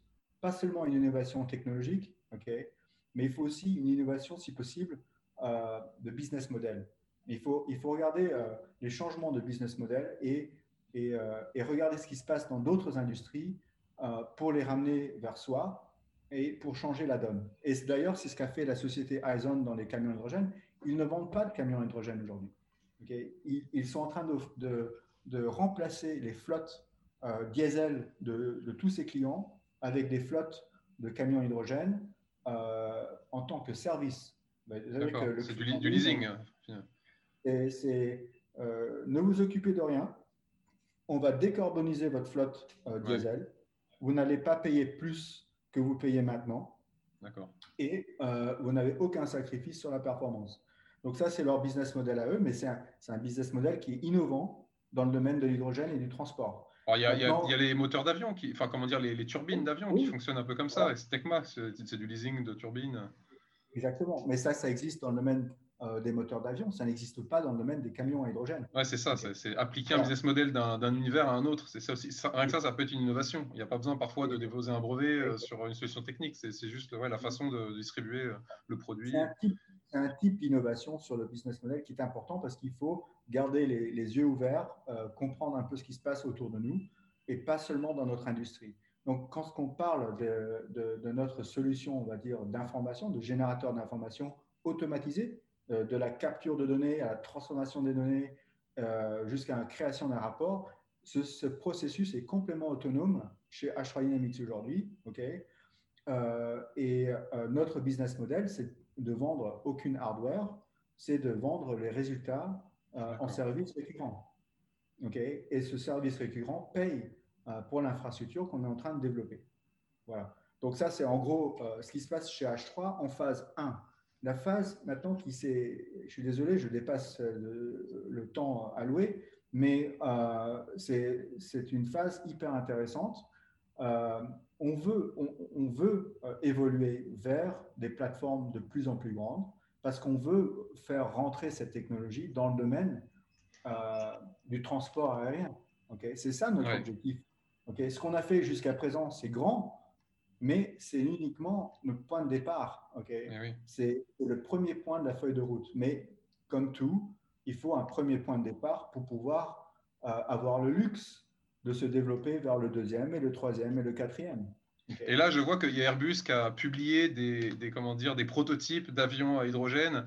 Est-ce que vous, vous avez vocation à être euh, concurrent, à être fournisseur? Vous êtes, enfin, voilà, vous êtes peut-être même déjà en contact avec eux. Je, ne sais pas comment, comment vous vous positionnez par rapport à Airbus qui annonce aussi un avion à hydrogène? Alors, Airbus me connaît bien.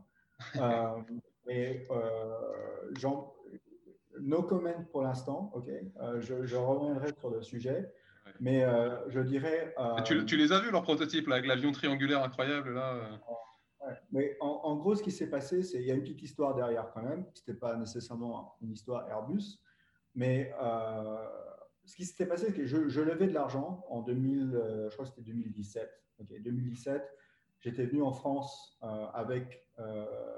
Et d'ailleurs, c'était là où j'ai lancé notre société française, notre filiale il y, a, Emmanuel Macron qui m'a accueilli euh, à Vivatech euh, parce que j'annonçais justement que j'ouvrais euh, une société en France. Et il y avait aussi le salon du Bourget.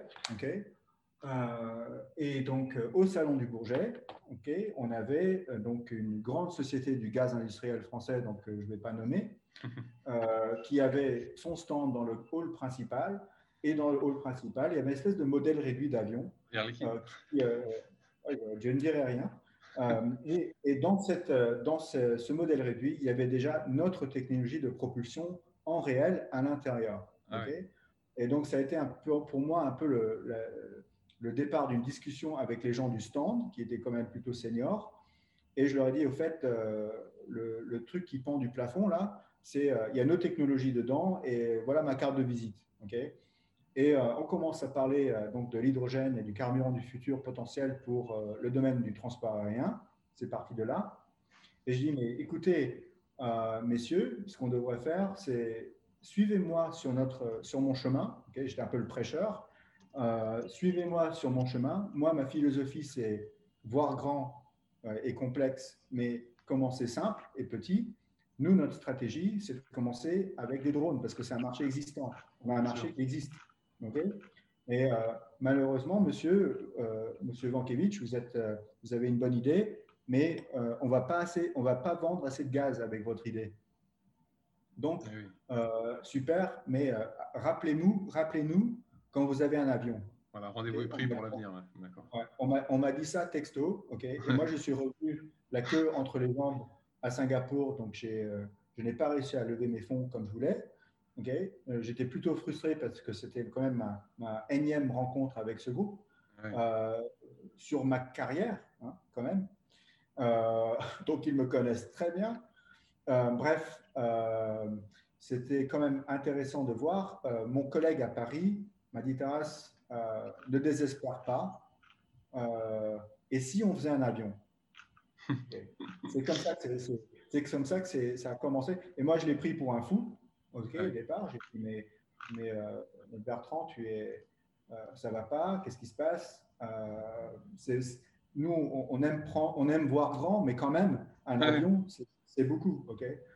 Et il a commencé à me montrer euh, un nombre de concepts d'avions électriques qui, émergeaient un peu partout dans le monde en 2017-2018.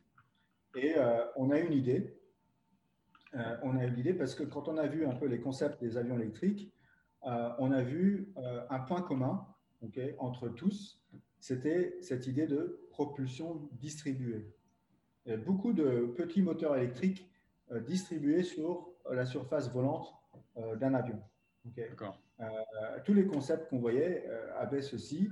On s'est dit, mais ça c'est intéressant, pourquoi on ne mettrait pas notre petit système qu'on a aujourd'hui, qui vole aujourd'hui depuis des années d'ailleurs, en série, derrière, plusieurs, en série derrière chaque moteur. Ouais. Et, euh, Eureka, donc on a, on a fait les patentes en 2018, en grosse patente sur euh, la conception de l'avion, la, la, conception de la distribution des systèmes de propulsion qui nous donnait de la redondance et la, et la sécurité en plus en vol, mais aussi qui, qui résolvait le problème du volume d'hydrogène qui ne peut pas rentrer dans le fuselage euh, parce que ça, c'est réservé aux passagers. Et donc, on arrive avec notre solution à distribuer le volume d'hydrogène euh, sur les surfaces volantes, derrière chaque moteur. Et aussi euh, d'autres solutions qui ont à voir avec un remplissage au sol qui est très rapide. On fait un remplacement des systèmes au sol. on a fait une patente là-dessus aussi. et ce sont des patentes qui sont très fortes aujourd'hui. Euh, Mais là, tu, tu parles d'un drone avec, avec, des ailes ou un système avec des multicoptères Je parle d'un avion à passagers qu'on a, on a, on a déjà conceptualisé en 2018. Ah, vous avez publié des, des, photos des, ah euh, du prototype? Ah, ouais. J'ai pas vu ça. Euh, regardez Element One HES hydrogène. Element One HES hydrogène. aviation. Et là, vous allez trouver. Ah, je le vois. Ah, ouais, ouais, il y a une sacrée envergure. Hein. Ouh. Ah ouais.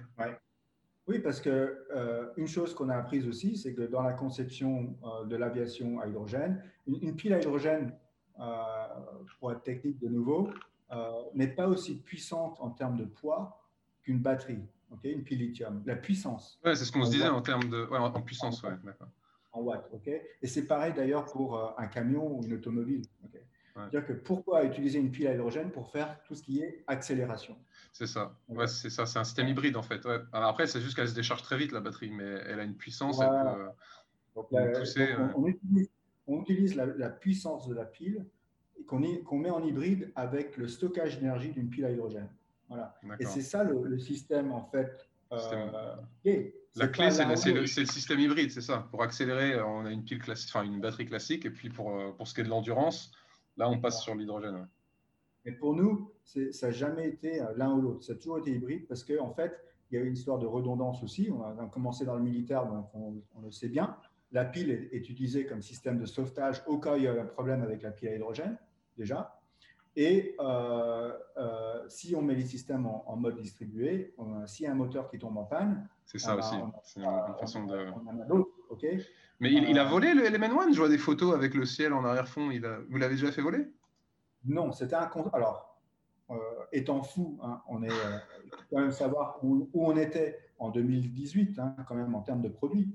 Euh, on ne savait pas si on était fou ou pas, en fait. ok? On n'est pas des, ingénieurs aéronautiques à la base. Moi, je ne suis pas. ok? Donc, on a, on a fait comme on a pu ok? Avec ce, ce concept. Euh, et on a voulu être jugé par le monde. Ok, on voulait euh, donc, euh, on a voulu mettre ces images dans les médias et dire voilà, on, plante la, on plante le drapeau et voilà notre objectif. Qu'est-ce que vous en pensez? Voilà. Et on a voulu avoir un retour, un retour média, et, parce que c'est le retour le plus rapide en fait, et le retour des experts. Ah ouais, c'est plus ça aussi, quoi. C'est le retour des experts, parce que des fois, les médias, enfin, je veux dire, ils, ne comprennent pas grand-chose à ce qui se passe. C'est surtout les experts qui commentent. Oui, voilà, c'est ça. Et là, on, on, nous ouvre toutes les portes des universités et des meilleurs instituts de recherche aérospatiale de partout, ok Et on commence à rencontrer tout le monde et euh, personne ne, ne, jette de l'eau glacée sur le concept. Ils nous disent, ah, vous êtes, vous êtes sur une espèce de voie intéressante. Voilà. Ah, euh, c'était le point de départ en 2018. Et donc, euh, on a mis une feuille de route en place, donc euh, maintenant qui est beaucoup plus précise, ok qui, donc dans, la, dans le nom de H3 Dynamics, on a nos trois phases. On a la, une phase 1, une phase 2, une phase 3. Notre phase 1, c'est le numérique, ok Et avec ça, on bâtit un, un business qui tient la route et qui peut devenir rentable et même très rentable très rapidement, et puis mondial. Ça, c'est euh, le Zoom AI, Zoom.ai, c'est ça ce que tu dis, la partie numérique? C'est la, combinaison entre, entre Zoom, euh, notre plateforme euh, numérique, et nos systèmes de, base de recharge. OK. D'accord. voilà, donc cette combinaison-là, c'est la phase 1 pour nous. La phase 2, c'est la logistique, c'est-à-dire le cargo, parce que dans notre infrastructure numérique, OK, on peut insérer euh, dans cette infrastructure la livraison de colis. Parce que si on faisait la, livraison de colis par elle-même, euh, l'économie est très difficile. Les unit economics sont très mauvais. Donc, euh, mais par contre, si on commence à l'insérer dans une infrastructure qui existe déjà pour le numérique, on, a une, on a une situation complètement différente et c'est quelque chose qu'on a appris récemment sur le tas. Donc, résultat, on va voir un peu plus de choses qui vont se passer ici, notamment à Singapour, où euh, on va voir maintenant les trois en un, euh, l'inspection d'infrastructure, euh, la, réponse à des incidents, on va dire, de, sécurité ou de, ou de danger civil, et livraison de colis avec la même infrastructure. Ça, c'est un des projets qui, qui, vont démarrer à Singapour avec nous très bientôt. Et c'est le lien vers notre phase 2, qui est la logistique, où on va commencer à augmenter la taille des drones et on va, on va commencer à faire des drones hydrogène qui vont pas faire du last mile, mais qui vont faire du last, on appelle ça le last 100 miles. C'est-à-dire, c'est des drones qui volent tellement longtemps ok, qu'on va pouvoir résoudre le problème de la logistique des drones à pile aujourd'hui. Eh oui, un gros sont très limités. Bah, c'est la limite de, de, la livraison par drone, c'est la pile. C'est ça, l'autonomie. Voilà. Et euh, à Austin, nos, ingénieurs euh, ont commencé à commercialiser notre premier drone à hydrogène qui vole pendant 3 heures et demie. Euh, donc, ce produit est terminé maintenant.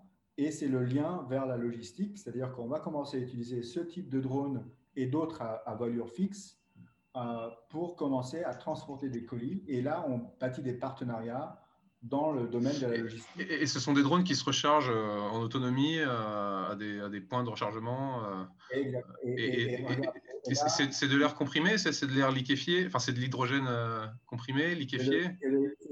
L'hydrogène comprimé suffit déjà à voler des heures. Et si on veut vraiment faire des choses incroyables, alors là oui, on peut passer au liquide. Mais c'est sur la feuille de route mais c'est pas, pour tout de suite, d'accord.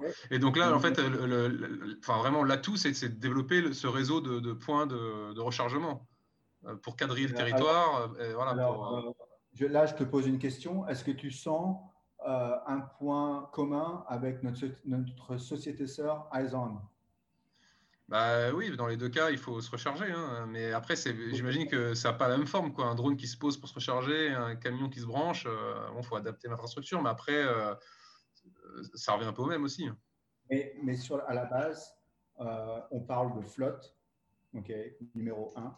Et numéro 2, on parle de hub de rechargement. C'est-à-dire que la flotte n'a pas besoin de points de rechargement euh, partout. Ils ont besoin d'un point de rechargement au point de départ, ok, peut-être au point d'arrivée ou à, d'autres warehouses, par exemple, mais ils n'ont pas besoin de points de rechargement partout.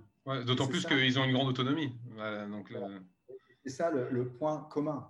C'est-à-dire que les camions font pareil, les drones pour la logistique font pareil. Et d'ailleurs, euh, nos partenaires, dans les deux cas, ils sont les mêmes. Ils nous connaissent par les camions et ils arrivent, OK, très bien, maintenant on va passer au drone. OK et on va passer à des cargos un peu plus importants. On va passer à des avions qui vont pouvoir porter des paquets de, de plusieurs centaines de kilos potentiellement. Alors ça, c'est chronophage en capital de, déployer son réseau comme ça de, de points de, rechargement au démarrage. Parce qu'on on voit, si on, fait le parallèle avec Tesla, c'est vrai que Tesla, ils ont investi très tôt, ils ont un réseau euh, inégalé, même si les Volkswagen et les, et les, et les Ford et autres, ils s'y mettent, ils sont loin d'avoir un tel réseau. Et donc, ça pose un problème, parce qu'on ne peut pas encore vraiment traverser les, États-Unis en toute confiance avec, avec sa Ford électrique. Mais, mais, mais, d'autres disent quand même que ces stations de rechargement, par exemple électriques, elles vont devenir des commodities. C'est-à-dire qu'en fait, au bout d'un moment, elles vont toutes devenir interchangeables. Et finalement, ce qu'aura développé euh, Tesla, ça sera plus vraiment une barrière à l'entrée, ça sera pas plus que ça, quoi, au bout d'un moment. le, problème que tu décris, c'est le problème euh, de l'automobile. Euh, et ce n'est pas notre marché premier. Euh, le marché de la grande consommation, c'est le marché, pour nous, c'est le marché commercial, c'est-à-dire le marché de la logistique, des hubs de, de, flotte. C'est ça le marché pour nous. Ouais. Non, mais parce que le problème fondamental pour, les, pour ce qui est des voitures, c'est que les voitures électriques, on peut les recharger chez soi aussi. Alors que bon, bah, pour l'hydrogène, c'est pas pour demain non plus. Ça, c'est quand même une barrière pour ce qui est de l'automobile euh, ouais, euh, à un niveau individuel. Hein. Mais, le, mais le, monde, le monde est une feuille de route. nous, nous, êtres humains, nous sommes sur une feuille de route. Eh on évolue. On évolue. Et euh, on n'est pas obligé de tout faire en même temps. Bien sûr, ce qu'il faut, qu'il faut, très bien comprendre, quand on introduit des nouvelles technologies, c'est l'ordre des choses. La clé, c'est l'ordre des choses. Ouais, le timing. Parce que si on a raison trop tôt, en fait, on a tort. Donc, euh, oui. Et pourquoi faire compliqué tout de suite? Ça. Et dans tous les sens, quand on peut commencer simple et bâtir quelque chose sur lequel on peut s'appuyer. La clé, elle est là. Euh, pour vraiment changer le monde, on n'a pas le choix, il faut faire comme ça. Ceux qui pensent changer le monde en allant direct sur des choses compliquées, euh, alors, soit on est Elon Musk et on a énormément de capital. Mais même lui, hein, même lui, il procède par étapes. Hein, la Roadster pour un euh, public privilégié, puis enfin, donc il, il, a fait, par aussi. Et il le fait par étapes, bien sûr. on le voit avec, euh, avec euh, le Roadster de départ, etc., où il a compris que bah, le problème, c'était le coût. Et donc, pour, pour camoufler le coût de, la, de la voiture électrique, il fallait en faire une Ferrari. Et, dans le cas, le cas de départ, c'était une Lotus. Eh donc, il a, il a, réussi à rentrer sur le marché avec ça. Donc ça, cette, cette, euh, cette, approche, si tu veux, ce n'est pas une approche scientifique, c'est une approche, ah, on va dire, euh, d'intelligence, de, d'ordre des choses. Et, et, donc, nous, on a un projet fou qui nous amène vers le vol passager à l'avenir. ok mais, et, et on n'est pas obligé de nous croire. ok euh, mais tout ce, qu'on, tout ce qu'on doit faire, c'est regarder ce qu'on a fait sur 20 ans pour arriver à être leader mondial dans les camions. Ok, maintenant les gens commencent à, se réveiller et se disent ah tiens c'est peut-être possible, peut-être que les gars de H3 vont arriver dans l'aviation un jour. Ok, eh mais nous on est on, aime bien cette histoire de fable euh, de La Fontaine, euh, du, lièvre, du, lièvre, et de la, tortue. Ok, moi je moi je crois je crois en la tortue. Ok, euh, il y a beaucoup de lièvres. Ouais. Il y a beaucoup de lièvres autour de C'est marrant ce que tu dis parce que en fait, ça me fait penser que la devise de Blue Origin, c'est gradatim ferocitaire en, latin qui veut dire euh, doucement mais sûrement. Et, leur emblème, c'est une tortue. Et en fait, il a, je pense qu'il a ah. choisi ça en pied de nez à Elon Musk qui a lancé SpaceX après lui et qui va beaucoup plus vite. Donc il s'est dit, bon, voilà, comme euh, il a démarré après nous, il va plus vite que nous, mais bon, nous, on, veut aller à bon port aussi. Donc voilà, nous, c'est Gradatim férocitaire, la tortue. Et ça marche aussi, hein, doucement mais sûrement. Euh, ça me fait penser à ça quand tu me dis ça. Je ne savais pas du tout, euh, je n'avais pas vu le lien avec la, avec, avec la tortue chez Bezos. mais oui, nous, on croit tout à fait à cette histoire de tortue, parce qu'à la fin de la journée, c'est la tortue qui gagne. Qui gagne, le lièvre ou la tortue? Les lièvres, en fait, euh, ils vont se dépenser. Ils vont brûler des calories, ils vont brûler beaucoup d'argent. Ils vont faire beaucoup de bruit et ils vont agiter tout le monde. Les tortues sont beaucoup plus calmes, elles sont un peu plus lentes, mais elles procèdent par ordre logique et euh, elles se renforcent avec le temps. et, euh, et, que ce soit pour une histoire de camion ou une histoire de, d'automobile ou d'avion. En, ce qui concerne l'hydrogène, en tout cas, c'est clair que c'est un sujet extrêmement difficile Et pourquoi être un lièvre dans l'hydrogène? Ça n'a aucun sens. on va se brûler les ailes. ça prend, c'est une histoire qui prend beaucoup de temps, mais durant ce temps, il faut savoir survivre. Oui, bien sûr. Imaginons comment, comment on fait pour survivre sur 20 ans, sur 30 ans? Mais c'est vrai que c'est tellement différent du monde du, web et de l'Internet, ah où là, on, est, on doit itérer, mais instantanément, du jour au lendemain. Sinon, tu as les concurrents qui, qui, photocopient ce que tu fais dans la foulée. Alors que dans le monde de l'aérospatial et l'énergie, mais on est dans, c'est une autre dimension. Et pour autant, il faut, quand même, faut innover pour autant, hein, mais c'est vrai que ça prend. Alors, tu me dis d'ailleurs que chez Eastman, ça allait beaucoup trop lentement à ton goût. Donc, il faut quand même trouver une vitesse de croisière intermédiaire. C'est pas que ça allait trop lentement à mon goût, c'est que euh, il y avait, c'est vrai qu'il y avait une fenêtre aussi à ce moment-là, qu'il fallait sauter dedans. ok euh, on, savait que, on savait que ça ne se ferait pas au sein d'un grand groupe hein, de faire ça, de faire ce qu'on a fait. Euh, mais euh, ouais, je dirais que c'était pas le, la décision, c'était pas le fait que la grand, le grand groupe allait, allait lentement. C'était plus bon, est-ce que le grand groupe allait rentrer dans, cette, dans ce sujet ou pas? Attends, dans la bonne idée, dans la bonne fenêtre. Et alors d'ailleurs, juste pour te poser la question, parce que H3, euh, donc les, les, le, le, nombre 3, là, c'est en référence aux, trois phases ou c'est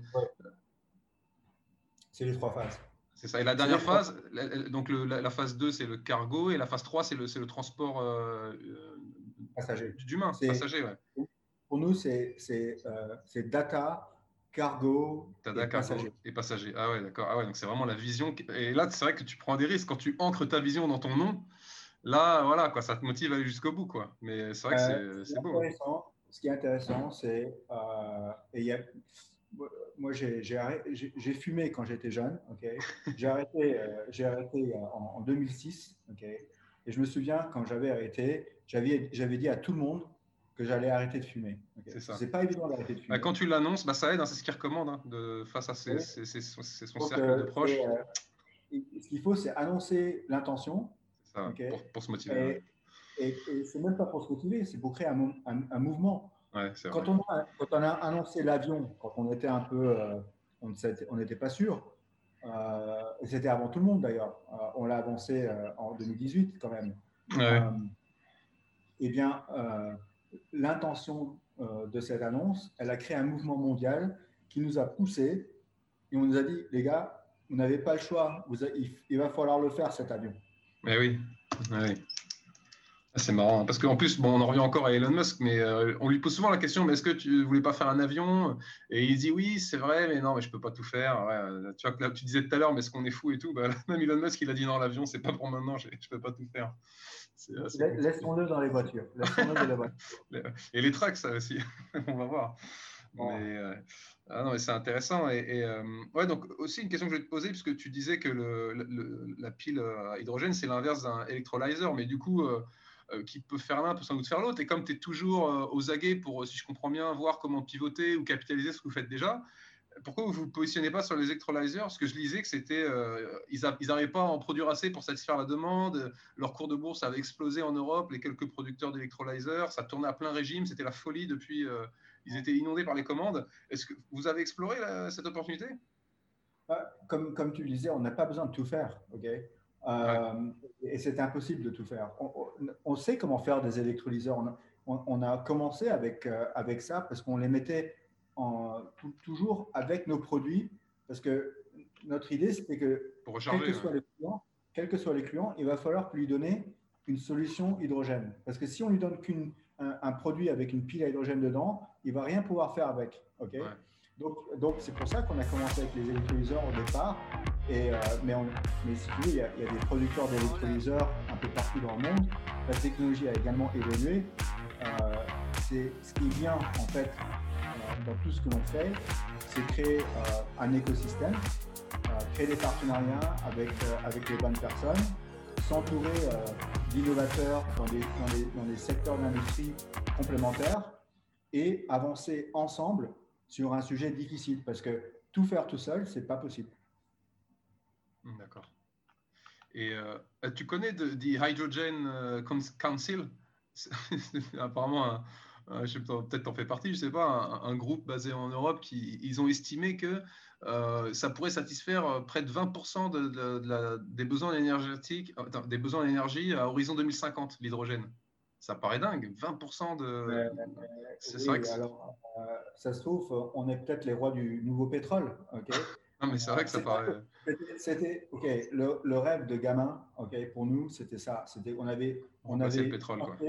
Est-ce que, l'hydrogène, c'est le nouveau pétrole? Euh, et, et, si ça devenait le nouveau pétrole? Donc, on, a investi nos vies et nos carrières là-dedans. bien sûr. Euh, c'était un pari parce qu'on ne sait jamais. Mais ce qui se passe maintenant, avec le changement climatique qui est, dans tous les sujets, avec le Covid-19 qui est qui a quand même aplati pas mal d'économies euh, un peu partout. Tous les budgets de reconstruction euh, économique à droite à gauche, les, grands projets, les grands budgets euh, gouvernementaux, que ce soit aux États-Unis ou en Europe ou ailleurs, eh bien, c'est tout, autour, c'est basé autour des solutions pour le changement climatique. Donc, bien sûr, l'hydrogène maintenant, qui, est mieux compris qu'il y a 20 ans ou 10 ans. Euh, les technologies ont beaucoup évolué, euh, c'est devenu beaucoup plus sérieux. Euh, les gens comprennent aussi le lien entre les énergies renouvelables, l'hydrogène et, les applications, parce que le problème des énergies renouvelables, c'est leur intermittence. Intermittence, bien sûr, oui. On ne peut pas stocker facilement, permet, justement, de stocker. permet de faire le lien entre l'intermittence des énergies renouvelables et les applications qui peuvent être d'ailleurs très loin en utilisant des pipelines existants. Euh, c'est ce qui se passe en Europe, c'est ce qui va se passer aux États-Unis, en, Chine, etc. En Australie, l'Australie va devenir un pays euh, exporteur d'hydrogène vers le Japon. C'est déjà, il y a déjà des accords, des accords signés. Et, euh, le Moyen-Orient, je ne sais pas si vous avez suivi, mais l'Arabie Saoudite, il y a eu des nouvelles, je pense eh oui. Oui, ils veulent investir dans les usines de fabrication d'hydrogène en profitant de l'énergie solaire. Alors voilà, le nouveau pétrole, c'est quoi? Ouais, ça pourrait être bien euh, l'hydrogène. Mais alors justement, ça m'amène, euh, ça m'amène à, ma remarque euh, d'après, c'est que parce que quand les gens disent hydrogène, on se dit ah c'est génial, on, comment dire, on, le fait réagir avec de, l'oxygène, au pire ça dégage de l'eau, ou sinon ça, ça produit de l'électricité, etc. C'est propre, mais en fait tout dépend comment l'hydrogène est, produit, parce que et je voyais ah, en 2018 4% d'hydrogène mondial avait été produit grâce à des renouvelables. C'est-à-dire qu'en fait, tout le reste, c'est de l'énergie, ce qu'on appelle gris ou, bleu, à, base de gaz naturel, dont on capture une partie du carbone. Mais ça veut dire qu'en fait, tout, ce que je veux dire, c'est qu'on déplace un peu le problème aussi. C'est que si, l'hydrogène est produit de façon propre, bien sûr que l'hydrogène va être propre, mais aujourd'hui, il est, encore très largement fabriqué à partir. Donc, en fait, vous êtes quand même dépendant d'une révolution en, amont dans la production d'hydrogène, sur laquelle d'ailleurs, tu n'as pas forcément euh, euh, un moyen d'action directe. Tu es, obligé de subir aussi ces développements-là. Et si ça met du temps à, à, devenir vert, ça, va, ça, restera un peu polluant quand même pendant un certain temps. Donc, il faut espérer que l'hydrogène vert euh, devienne moins cher que l'hydrogène bleu et gris. Mais, est-ce que c'est facile pour autant? Parce qu'on en revient à la problématique de, euh, des énergies renouvelables. Et, euh... Cette question, elle a, elle a 20 ans d'âge. et donc, on la connaît bien. et d'ailleurs, il y a 20 ans, je crois que c'était 1% ou moins de 1% euh, de l'hydrogène euh, mondial était, euh, était non, qui ne provenait pas du gaz naturel. et, ça, c'est le business de Air Liquide, de sociétés comme Linde, etc. En Allemagne, qui sont les deux grands. il y avait Air Products, AGA, etc. Tous ces, grands industriels du, gaz industriel l'hydrogène qui est produit dans le monde aujourd'hui, c'est pas, ça ne va pas vers le, transport, ni, euh, ni euh, les nouvelles technologies, les nouvelles solutions émergentes qui utilisent l'hydrogène pour transformer euh, ce dont on vient de parler pendant une heure. c'est surtout pour des procédés industriels de, de, chimie. Donc l'hydrogène est utilisé dans, je vais, je vais, exagérer, mais la margarine, c'est fait comment? Okay C'est l'hydrogénation euh, de l'huile. donc, euh, euh, mais c'est utilisé dans, plein d'industries. et voilà, les, 99% d'hydrogène, ça va là aujourd'hui. Et le, moyen le moins cher de produire de l'hydrogène, c'est à partir du gaz naturel. Donc, il faut mettre ça en contexte et regarder ce qui se passe de l'autre côté, mais c'est émergent. c'est un, on a le domaine du solaire qui est tombé en termes de prix. L'hydrogène vert devrait devenir même moins cher que les autres, donc c'est quand même la bonne nouvelle. Donc on a vu que pour la première fois, l'énergie solaire est devenue moins chère que l'énergie du grid. C'était, ça s'est passé, je pense, il y a un ou deux ans, maintenant, sur, dans, dans, certains projets, surtout dans le Moyen-Orient, en Inde, etc. Euh, donc, ça donne un peu une idée de, de là. c'est dingue. Et ils disent même que investir dans une nouvelle, euh, un nouveau champ de, de panneaux solaires, ça, ça, revient moins cher que de continuer à opérer une, une, une centrale au charbon déjà amortie dans certains endroits où il y a assez de soleil. C'est dingue. c'est complètement dingue. C'est-à-dire que du jour au lendemain, enfin, tous ceux qui ont investi dans le charbon, mais c'est foutu. Quoi. Là, c'est en pure perte. Mais, mais, ce que tu viens de dire, ce n'était pas le cas il y a 20 ans. Ouais, ça a changé ces dernières années. Ça, ça, a tout changé en 10 ans. C'est ça qui est dingue. il faut, si vous dire, mais qu'est-ce, que, ça va être dans 10 ans, dans 20 ans? Ok. Et, euh, et, donc, on est en constante évolution. Le, le monde est en évolution. Euh, il ne faut pas se fixer sur le, le, jour d'aujourd'hui. Il faut regarder l'histoire. C'est, l'avantage qu'on a, nous, parce qu'on a pu voir l'évolution des choses déjà depuis très, long, très longues années. Et, et donc, on, on, peut voir aussi avec tout ce qui se passe aujourd'hui euh, dans les innovations euh, technologiques en électrolyseur, etc., euh, qu'on va arriver à des, à des coûts de l'hydrogène vert qui seront très concurrentiels. En fait, déjà, Aizen Motor, son objectif, d'ailleurs, son objectif, c'est, je crois que c'est 2 dollars le kilo d'hydrogène, qui le rend concurrent avec le diesel d'ici très peu de temps. Et c'est pour, pour, cette raison-là que Aizen est capable de remplacer les flottes diesel pour des flottes hydrogène sans changer le coût pour nos clients. Imaginez, imaginons donc ça. Comment une société peut faire ça? Ça, c'est un grand changement. Euh, le client qui, lui, veut décarboner, hein, que ce soit un, producteur de, euh, je sais pas, un Philips Lighting qui a un nombre de, camions dans sa flotte, par exemple, lui, il a un objectif de devenir carbone neutre d'ici 2025-2030. Euh, il peut, avec, euh, en, juste en changeant sa flotte de camions, enlever un, grand nombre de carbone ah euh, sur, sur sa flotte existante. Rien qu'en faisant ce changement. Et, c'est ça qui est en train de, de s'opérer. Et en parallèle, le coût d'hydrogène est en train de tomber il y a, euh, il y a diverses manières de produire l'hydrogène. il n'y a pas que l'électrolyse. L'électrolyse, ce n'est pas le meilleur moyen d'ailleurs, hein, parce qu'il y a une perte d'énergie dans, dans l'électrolyse. Euh, il y a un rendement énergétique euh, qui est là aussi. Mais on a trouvé une très bonne idée, on a une très bonne idée avec Aizen, qui a fait déjà ses alliances dans le domaine des ordures ménagères. Et ça, c'est un peu l'idée de, Back to the Future, un vieux film des années 80, où euh, le dernier, dans la dernière, euh, euh, dans le dernier épisode en fait de la série de Back to the Future, Retour vers le futur, on voit le, on voit le, ce, chercheur fou qui revient du futur et qui alimente son, son, moteur avec des pots de bananes et des ordures. Ah voilà. En fait, et, ça rappelle ça en fait. C'est euh, aujourd'hui euh, euh, ces déchets qui sont organiques. Tout ce qui est organique contient de l'hydrogène. ces déchets organiques peuvent être transformés en hydrogène hmm. à très faible coût. Et où se trouvent les ordures ménagères aujourd'hui? Eh bien, elles se trouvent partout. C'est dans toutes les, par exemple, on regardait les États-Unis eh bien, les centres d'ordures ménagères, de traitement d'ordures ménagères aux États-Unis, qui est quand même énorme, on le sait, ils ne vont pas s'arrêter de, créer des, ordures en plus, même si il faut qu'ils, il faut qu'ils arrêtent euh, ou qu'ils, euh, euh, qu'ils, réduisent en fait leur, leur, leur production de déchets.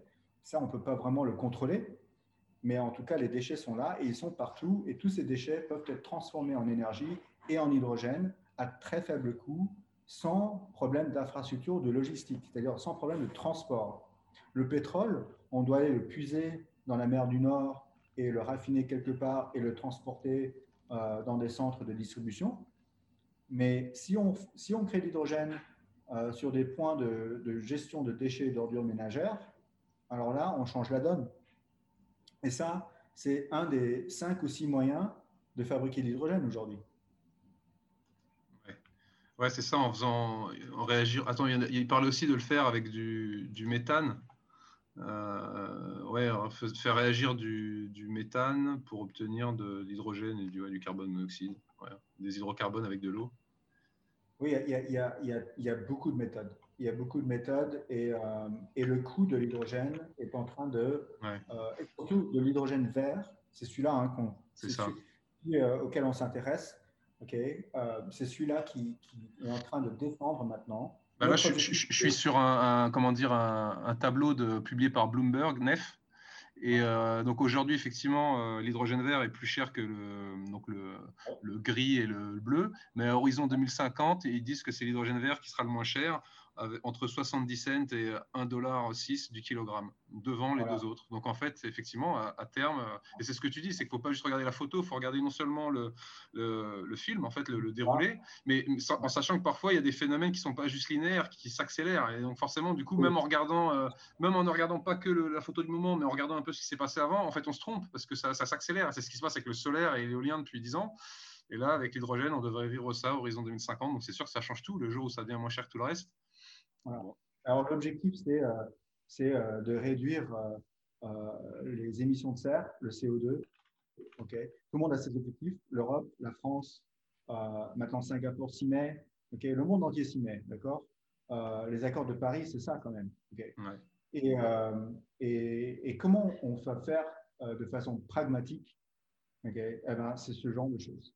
C'est exactement ça. C'est l'hydrogène vert c'est travailler sur le coût de l'hydrogène vert, mais aussi l'applicatif pour, euh, créer les véhicules euh, qui consomment euh, cet, cet, hydrogène vert pour commencer à transformer segment par segment, morceau par morceau, ok, tout notre système énergétique et de mobilité.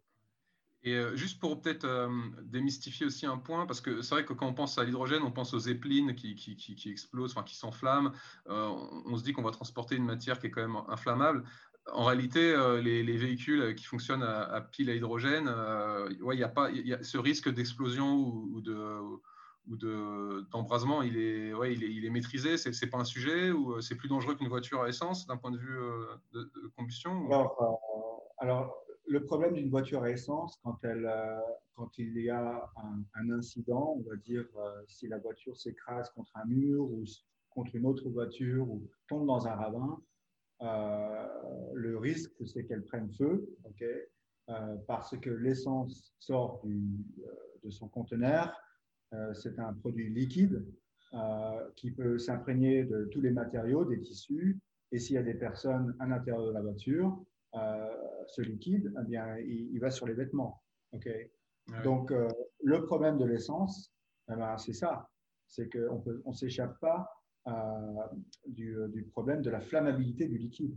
Maintenant, avec l'hydrogène, bien sûr, c'est un, une, une, matière dense en termes d'énergie, ok? Donc il contient beaucoup d'énergie, euh, mais c'est aussi une, une, molécule extrêmement petite euh, qui a tendance à vouloir s'échapper rapidement Très euh, de, là où elle est euh, stockée. Okay et donc, ce qui se passe généralement quand il y a un incident avec de l'hydrogène, c'est qu'effectivement, il y a une explosion. Okay mais une fois que l'explosion est, il n'y a pas de, il n'y a pas de flamme.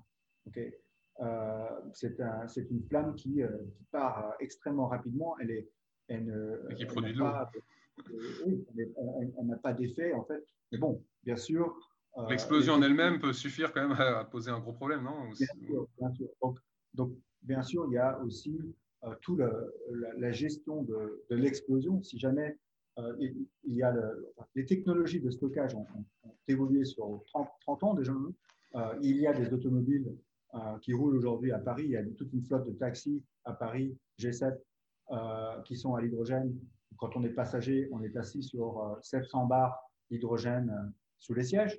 Ah quand même, les technologies ont quand même évolué pour que ça, ça se passe. Euh, il, y a, bien eu des cas derrière. ok et donc, euh, juste pour expliquer un peu la technique, euh, il y a des, systèmes de, valves et de, sortie d'hydrogène. La pression interne d'un stockage d'hydrogène, en fait, augmente avec la chaleur externe. Et si la chaleur devient trop élevée, eh bien, le, système automatiquement commence à relâcher euh, son hydrogène de façon, euh, on va dire, contrôlée. Ouais, comme une cocotte minute, quoi, qui se régule d'elle-même, qui laisse échapper de la vapeur. Le problème, c'est la pression, c'est tout. Ouais. Non, mais c'est rassurant alors. Non, mais très bien. Écoute, c'est un super tour d'horizon. Je te remercie beaucoup euh, pour ton temps. donc, non, mais ouais, est-ce qu'il y a un dernier mot, une, dernière chose que tu voulais peut-être partager Qu'est-ce qu'on peut retenir ou une prochaine échéance euh, dont tu veux parler? Alors, euh, non, je dirais, simplement qu'il faut juste watch this space, regarder euh, ce qui se passe. Nous, on, on, vient de faire notre coming out avec Izon, l'histoire des camions hydrogène qui deviennent leaders du monde avec leur entrée en bourse qui s'est passée le mois dernier. donc ça, c'était un peu le, la face émergée de l'iceberg pour, pour, notre histoire. Derrière, on a euh, deux, trois autres histoires qui vont arriver. Et, euh, et moi, je suis sur mon, sur mon aventure parallèle qui est euh, d'essayer de, de, décarboniser le secteur du transport aérien. Ok, ça, c'est mon aventure parallèle. Donc, il y a beaucoup de choses qui vont se passer dans les, dans les semaines et dans les mois qui viennent. Oui. Et alors, on, est dans, un groupe WhatsApp de, la French Tech et, donc tu as, publié un message qui, m'a fait, euh, fait un peu rigoler, mais on, sentait qu'il y avait un côté aussi en revanche un peu sur, euh, que tu prends sur, euh, sur, sur, le destin, je ne sais pas, mais sur, par rapport à, un certain nombre de galères en tant qu'entrepreneur, hein, on, peut, on, peut, on peut rencontrer. Est-ce que, ouais, est-ce qu'en deux mots, sur ton parcours d'entrepreneur, est-ce, que tu, peux partager à quel point ça peut être dur ou ton sentiment effectivement euh, écoute, euh, je ne sais pas pourquoi j'ai choisi cette carrière-là, ok, euh, mais à la fin de la journée, je crois que c'est une des plus difficiles qui soit. Il y a, le côté gloire et, beauté qui arrive de temps en temps, c'est 1% du temps, ok. et il ne faut pas se fier à, ça parce que c'est le 99% du temps, eh ben, c'est l'inverse, ok. Et c'est c'est une vie extrêmement difficile. C'est-à-dire qu'il y a une vie personnelle très difficile, il y a une vie, on va dire, euh, de gestion de crise et d'autres choses qui sont très, très difficiles, qui sont constantes. Donc, le niveau de, on va dire, de stress est extrêmement élevé. Et derrière ça, on essaie de convaincre le monde que euh, notre idée euh, va pouvoir avoir un résultat et à la fin. et cet effort de convaincre le monde est, quelque chose qu'on vit plus ou moins bien, on va dire. ok Et c'est pour ça que quand tu as vu mon, mon message sur WhatsApp, c'était un peu le moment où, où, la société a annoncé quand même une valorisation à, plusieurs milliards de dollars. c'est dingue. Euh, pour moi, qui ai commencé de rien euh, sur 20 ans, est quand même un aboutissement. Ah, bah, et euh, j'ai fait face à des centaines de personnes, des centaines d'investisseurs, d'observateurs, de ça, commentateurs. Ça, ça, se compte en centaines. Voilà, c'est des centaines. ok Des mecs avec des. C'est pour ça que j'ai fait mes commentaires avec, euh, avec les, les, les, spreadsheets, Excel, etc. ça m'a fait rigoler. Ils, sont, dans des tours, tu sais, euh, de finance. Tour d'Ivoire, ouais. Tour d'Ivoire, qui, qui observent et qui commentent euh, à partir de fichiers Excel et qui font des commentaires à droite à gauche euh, et, que j'ai pu avoir, mais tout au long des, des, 20 années, mais aussi dans les derniers mois. Le 2020 a été une année horrible euh, ah pour la plupart des entrepreneurs. Mais oui, ah euh, complètement horrible parce que les gens sont réticents, c'est difficile. On est dans le hardware en plus. Ah à Singapour, le hardware, il ne faut pas en parler. ok? Donc, si on n'a pas une histoire numérique à Singapour, eh ben, c'est un gros problème. ok? Et, euh, euh, personne ne comprend vraiment ce qu'on fait et pourquoi on, fait ci, on fait ça, on fait 36 000 trucs en même temps, peut-être sur la surface, c'est ce, à quoi ça ressemble, mais il y a une logique, ok et ça ne rentre pas typiquement dans le carcan des observateurs, des analystes et des investisseurs typiques, on va dire lambda, qui sont, à mon avis, quand même, la plupart sont des moutons. Je le dis parce que euh, c'est pas pour dire que c'est des moutons dans le sens négatif, c'est euh, il y a une herd mentality, ok, en anglais, euh, je ne sais pas comment le dire en français, mais euh, ah, l'esprit moutonnier.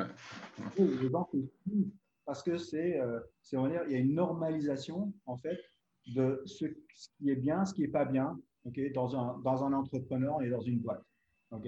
Et tant que et, si on rentre pas dans le carcan avec tous les, les box qu'on tique, on sort de ce truc eh ben, on est euh, hors sujet. Voilà. C'est ça, c'est ça, c'est par ce, c'est ce, c'est pour ça que je disais que la plupart sont des moutons parce que euh, ils suivent un petit peu une grille, ok. Et cette grille, à la fin de la journée, elle, devient bizarre parce que bah, est-ce qu'on innove vraiment si on si on rentre constamment dans cette grille? C'est vrai qu'en tout cas, on peut, c'est difficile de faire quelque chose de vraiment ambitieux si on ne sort pas un peu du moule, si on ne veut pas faire des choses un peu risquées, un peu inattendues. Et, les gens qui, qui, suivent des projets ambitieux et qui sortent du moule, eh ben, c'est des gens qui sont plutôt spéciaux et qui ne sont pas la plupart des gens que j'ai rencontrés. Ça veut dire que 99% des, que, des gens que j'ai rencontrés euh, sont des gens qui suivent un petit peu euh, le moule. Voilà. Et euh, c'est ça, c'est seulement ceux qui, qui, ont pu voir les choses out of the box, comme comme on dit, qui euh, sont capables de nous suivre sur une aventure de, création de valeur. Ouais.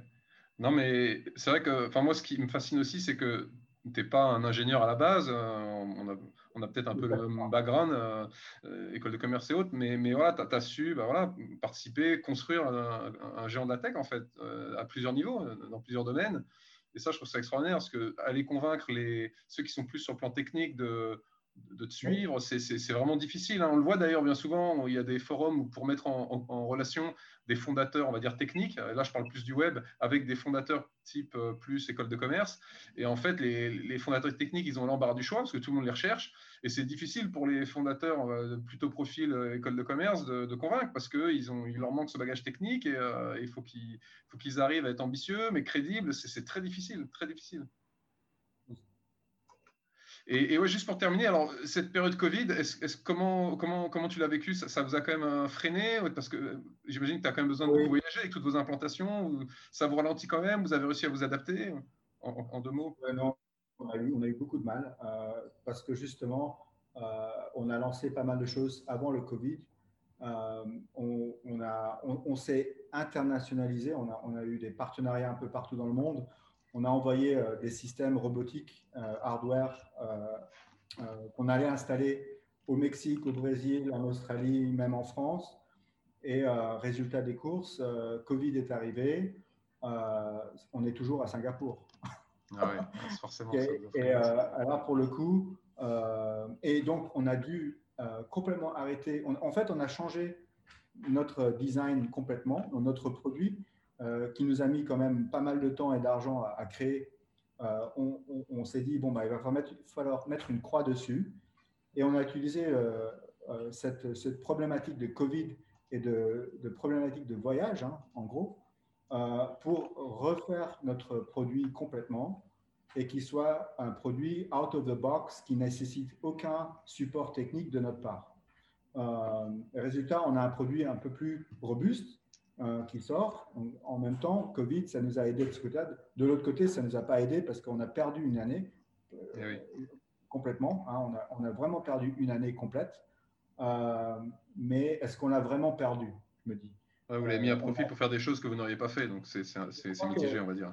Je crois qu'il y a beaucoup de boîtes dans le monde entier, qu'elles soient petites ou grandes d'ailleurs, qui ont utilisé tout ce temps, on va dire, Covid, pour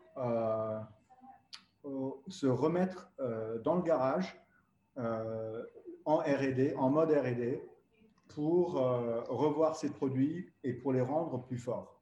Et je pense que c'est ça qui s'est passé pendant Covid. Quand on ne peut rien faire d'autre, à mon avis, ça c'est la chose qui peut, qui peut, quand les choses reviennent, ben, on, peut en sortir plus fort en fait.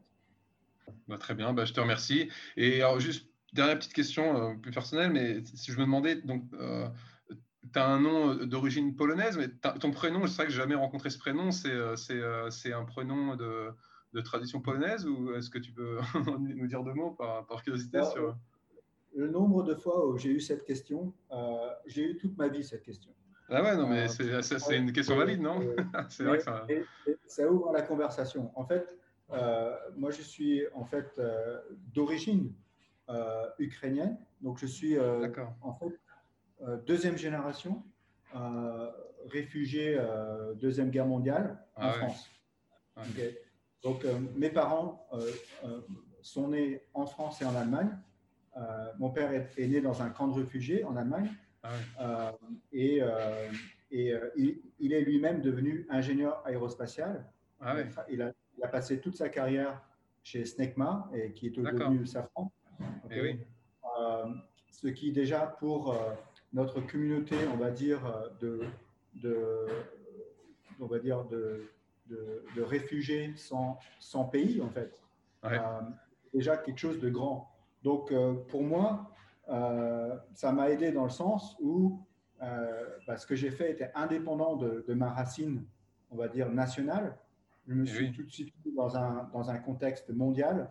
Et, eh oui. et euh, bien sûr, bien sûr j'ai une nationalité française.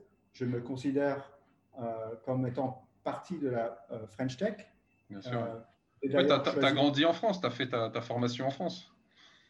En fait, j'ai grandi en France et non, oui et non, parce que mon, frère, mon père étant ingénieur aérospatial pour Stegma, lui, il a, il a, il a voyagé dans le monde entier sur, euh, en tant qu'expatrié. Ah, euh, et, et, je l'ai suivi. Euh, notre famille l'a suivi durant tous ces voyages. On a, on a voyagé. J'ai grandi en fait en Californie. J'ai ah. grandi dans la baie de San Francisco, alors qu'il était basé avec son client United Airlines.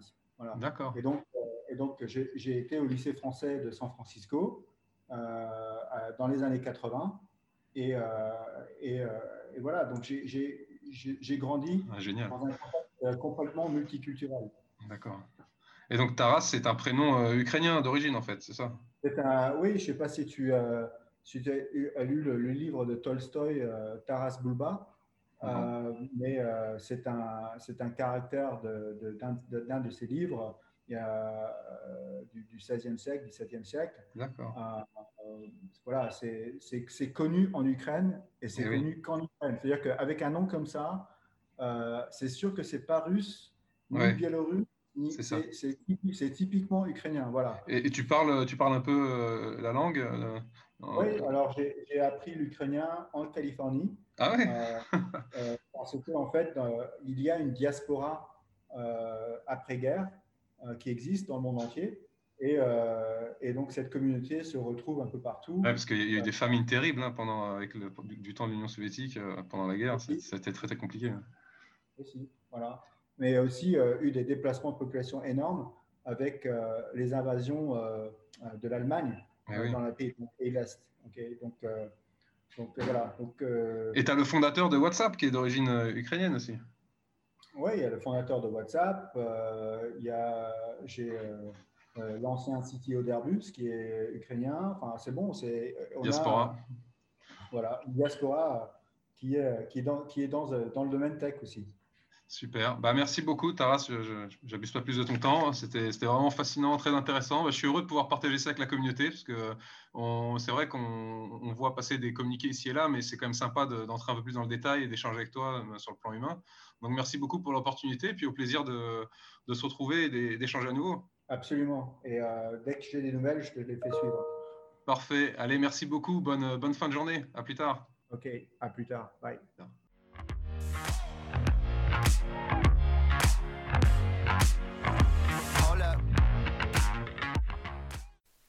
Merci à tous ceux qui ont écouté ce podcast jusqu'au bout. J'espère que ça vous a plu. Si c'est le cas, je vous invite à prendre quelques secondes pour partager le lien avec ceux de vos amis que ça pourrait intéresser. Vous pouvez aussi mettre euh, 5 étoiles sur Apple, soyons fous. Ça aide à donner de la visibilité euh, au podcast. Si vous avez des commentaires, vous pouvez me les envoyer à l'adresse email euh, référencée dans, dans la description de ce podcast. Et je vous dis merci et à bientôt pour un prochain épisode.